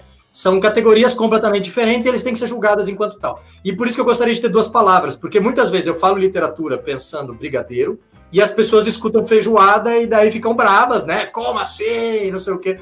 Mas então, ouvintes, por favor, escutem isso dessa forma, porque o que acontece é que eu mesmo, muitos colegas, muitas vezes se esquivam de publicamente se comprometer, dizer isso é legal, isso não é, justamente porque isso já dá muito problema, e as pessoas se ofendem, as pessoas é bem pro pau mesmo, te xingam nas redes sociais, é um absurdo.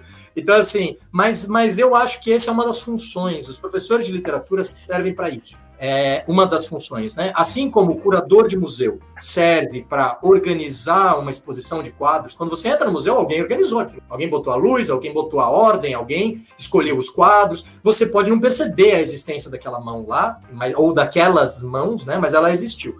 E o, o, professor de literatura faz uma coisa parecida. Só que gente, os nossos quadros, eles são imateriais, eles são discursivos, né? É, e, portanto, esse museu, ele é um museu que se refaz constantemente, né? E ele é um museu que se altera, tanto que eu disse aqui que eu não gostei, eu gostaria de ver o espaço do José de Alencar diminuído, eu gostaria de ver o espaço do João Baldo de Ribeiro aumentado. Tá? Algumas pessoas vão ficar chocadas e talvez até ultrajadas de eu dizer isso, mas eu acho que não há absolutamente nada de de ofensivo em propor uma coisa do gênero.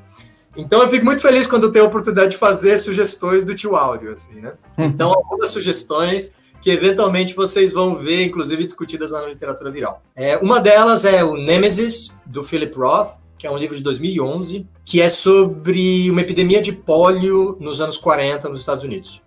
Um livro lindo, o Philip Roth morreu há poucos anos atrás, é um escritor de primeiríssima mão, primeiríssima mão, vai ser lembrado eternamente. É, e se tem Philip Roth no nome, no mínimo é excepcional para cima. Eu nunca li nada ruim do cara. O cara não consegue. Se ele quiser fazer uma coisa ruim, ele vai ter que ir para faculdade para aprender a escrever livro ruim, porque ele não consegue. Então, assim, pode ler tranquilo, mas o Nemesis é uma obra fascinante, muito. Também recomendo da Margaret Atwood, é, que é uma autora canadense viva. Talvez volte e meia ela é cotada para o Nobel, né?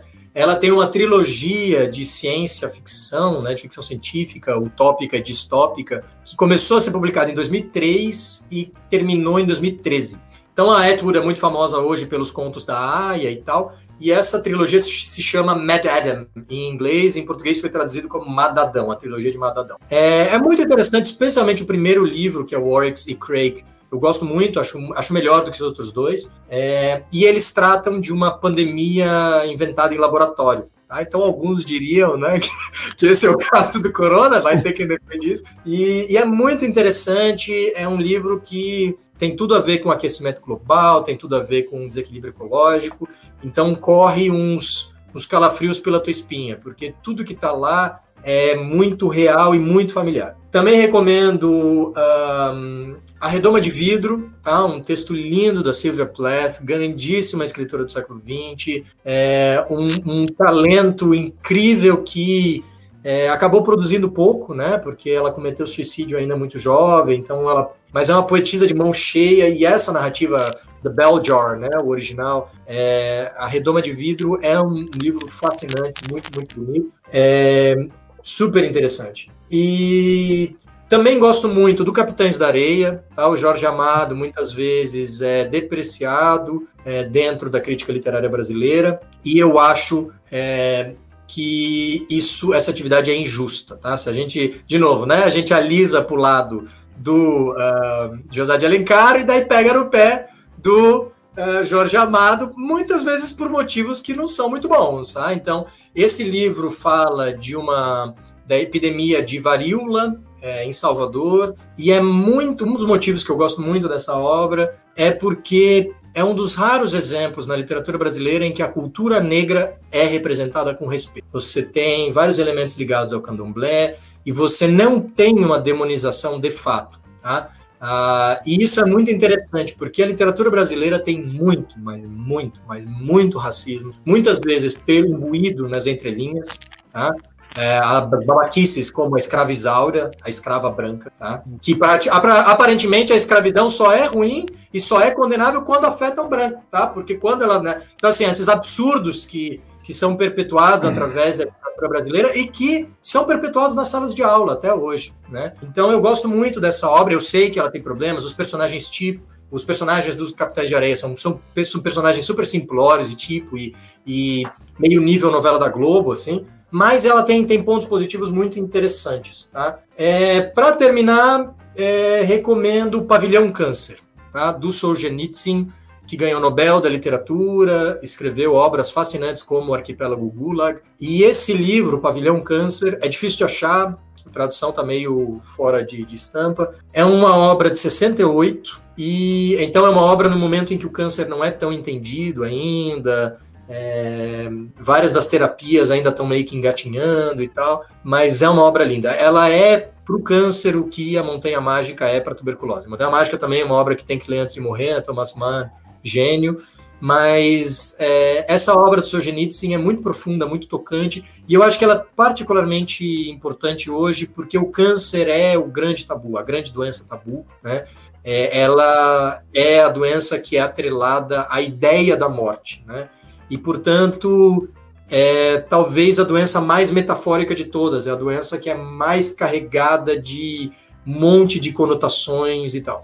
Então, esse livro é um livro que ajuda a gente a refletir, super triste por certos aspectos, mas, mas bem, bem bonito sobre outros. Então fica todas essas recomendações aí, pessoal. Só literatura filé. É engraçado que você falando assim da, do câncer, né? Como me lembra sempre a, a, uma coisa que a gente ouve é, frequentemente, assim, é que quando a pessoa tem câncer, a culpa é dela, né? Uhum uma coisa terrível, né? E pra, no HIV é bem é semelhante. Sim, sim. Né? Que existe, existe essa ideia, é, digamos, geral, assim, na boca das pessoas, que a culpa é, do HIV ainda tem ainda, uma, é, digamos, tem a questão da homofobia, toda a questão, mas do, do sexo, né? Do sexo e tal. Né? Mesmo quando não está ligado à homossexualidade, né? O sexo Sim. é tal. O, ainda tem o tabu do sexo, mas no câncer é um pouco mais intrigante, assim, né? Porque. Uhum.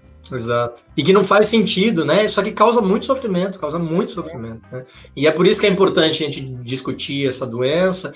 E é por isso que tem muita gente que fica incomodada até de eu falar tanto câncer, câncer o tempo inteiro. Tem gente que não gosta de usar né, a palavra. E, e eu faço isso um pouco de propósito também, porque é, é, muito importante a gente quebrar esse tabu, porque isso é uma forma de domesticação, né? É uma forma de a gente uhum. se familiarizar. Tanto que agora eu vou dar uma palestra para pacientes oncológicos, cara, e eu fiquei super feliz com o convite, assim, porque foi a primeira vez que eu vou falar com pessoas que até uma grande responsabilidade, né? De você falar com pessoas que estão enfrentando, é uma coisa particularmente sensível, né?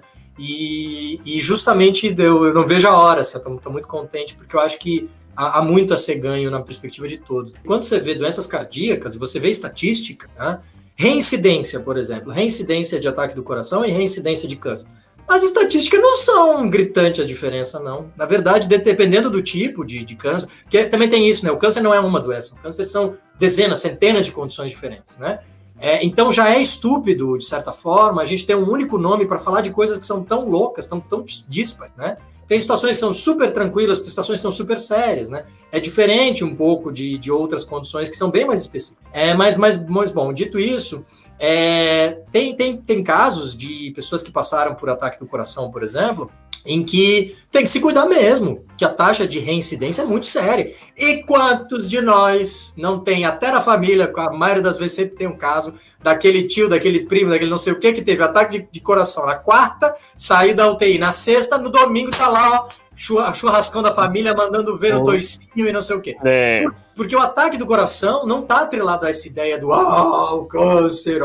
E a probabilidade da pessoa ter uma reincidência e vir a óbito por causa disso é tão grande quanto a da metástase lá, tão temida. Só que quanto você vê nos filmes, a pessoa que teve câncer e passou pelo tratamento, pelo tratamento, renasceu, né? Tem toda uma coisa de minha vida mudou, agora eu sou saudável, agora eu não sei.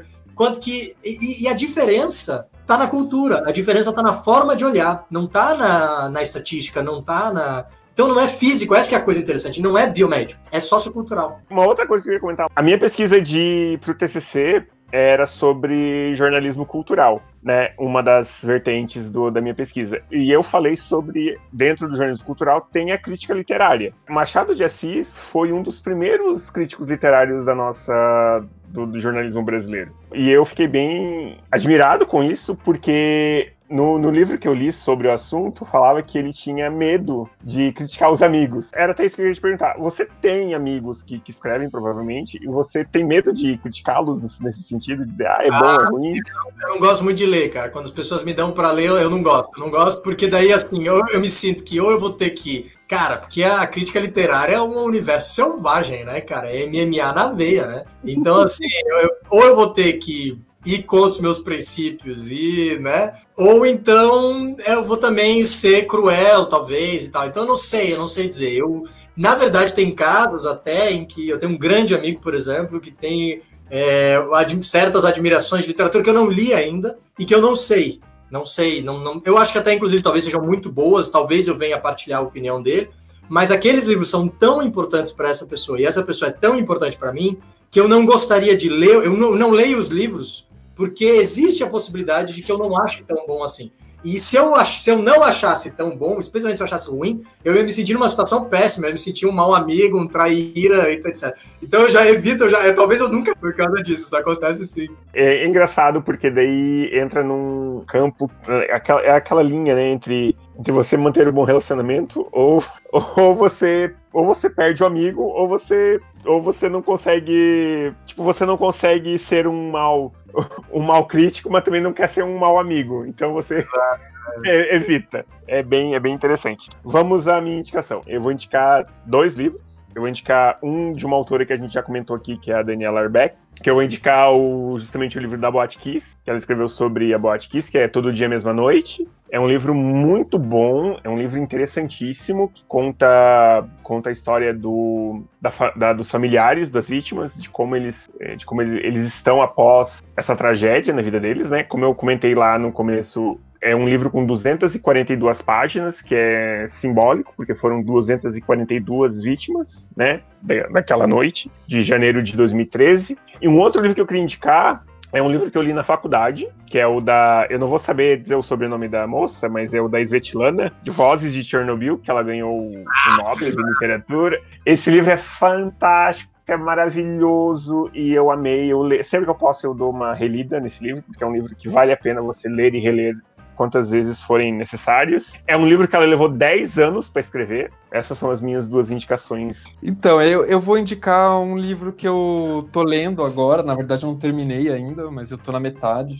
É, que é um, um, autor até que eu não conhecia, que foi você que indicou, Áureo, até. Que foi o Marcelo Secron Bessa, que você me indicou aquele livro. O, o, é, histórias positivas e agora eu tô lendo um outro dele chamado Os Perigosos. Ah, que legal. É um livro sobre é muito bem interessante sobre autobiografia e a questão da AIDS, como uhum. as pessoas né, na década de 80 e 90 que fizeram autobiografias contando a trajetória da, do diagnóstico de HIV e AIDS e enfim é um livro bem interessante. E eu lembrei também de um outro livro durante o nosso papo aqui, que é um livro que eu lia faz tempo, faz uns 10 anos, que foi um livro de um professor meu lá da USP, que é o Elias, o Elias Tomé Saliba, que escreveu um livro sobre o, a forma como o humor é, construiu a imagem brasileira. É um livro chamado Raízes do Riso. Pô, que legal. E ele, enfim, é, ele trata do século XIX até a década de 40, mais ou menos. E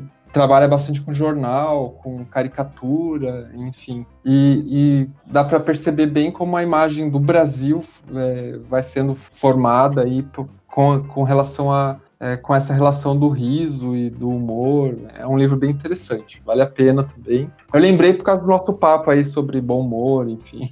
É, não, vou olhar, cara, vou olhar. Eu gosto muito dessa coisa de. de... Show de bola, obrigado pela dica. E tem a ver com jornalismo também, é. enfim, que é uma coisa que também acaba, eu acabo trabalhando também. Então, eu falei só o nome do livro e da autora, mas eu acabei esquecendo de comentar que o Vozes de Chernobyl traz depoimento de cientistas, soldados, operários e viúvas, que inclusive o número de mortos desse acidente é um mistério até hoje. Ah, e você quer é, divulgar os seus arrobas? É...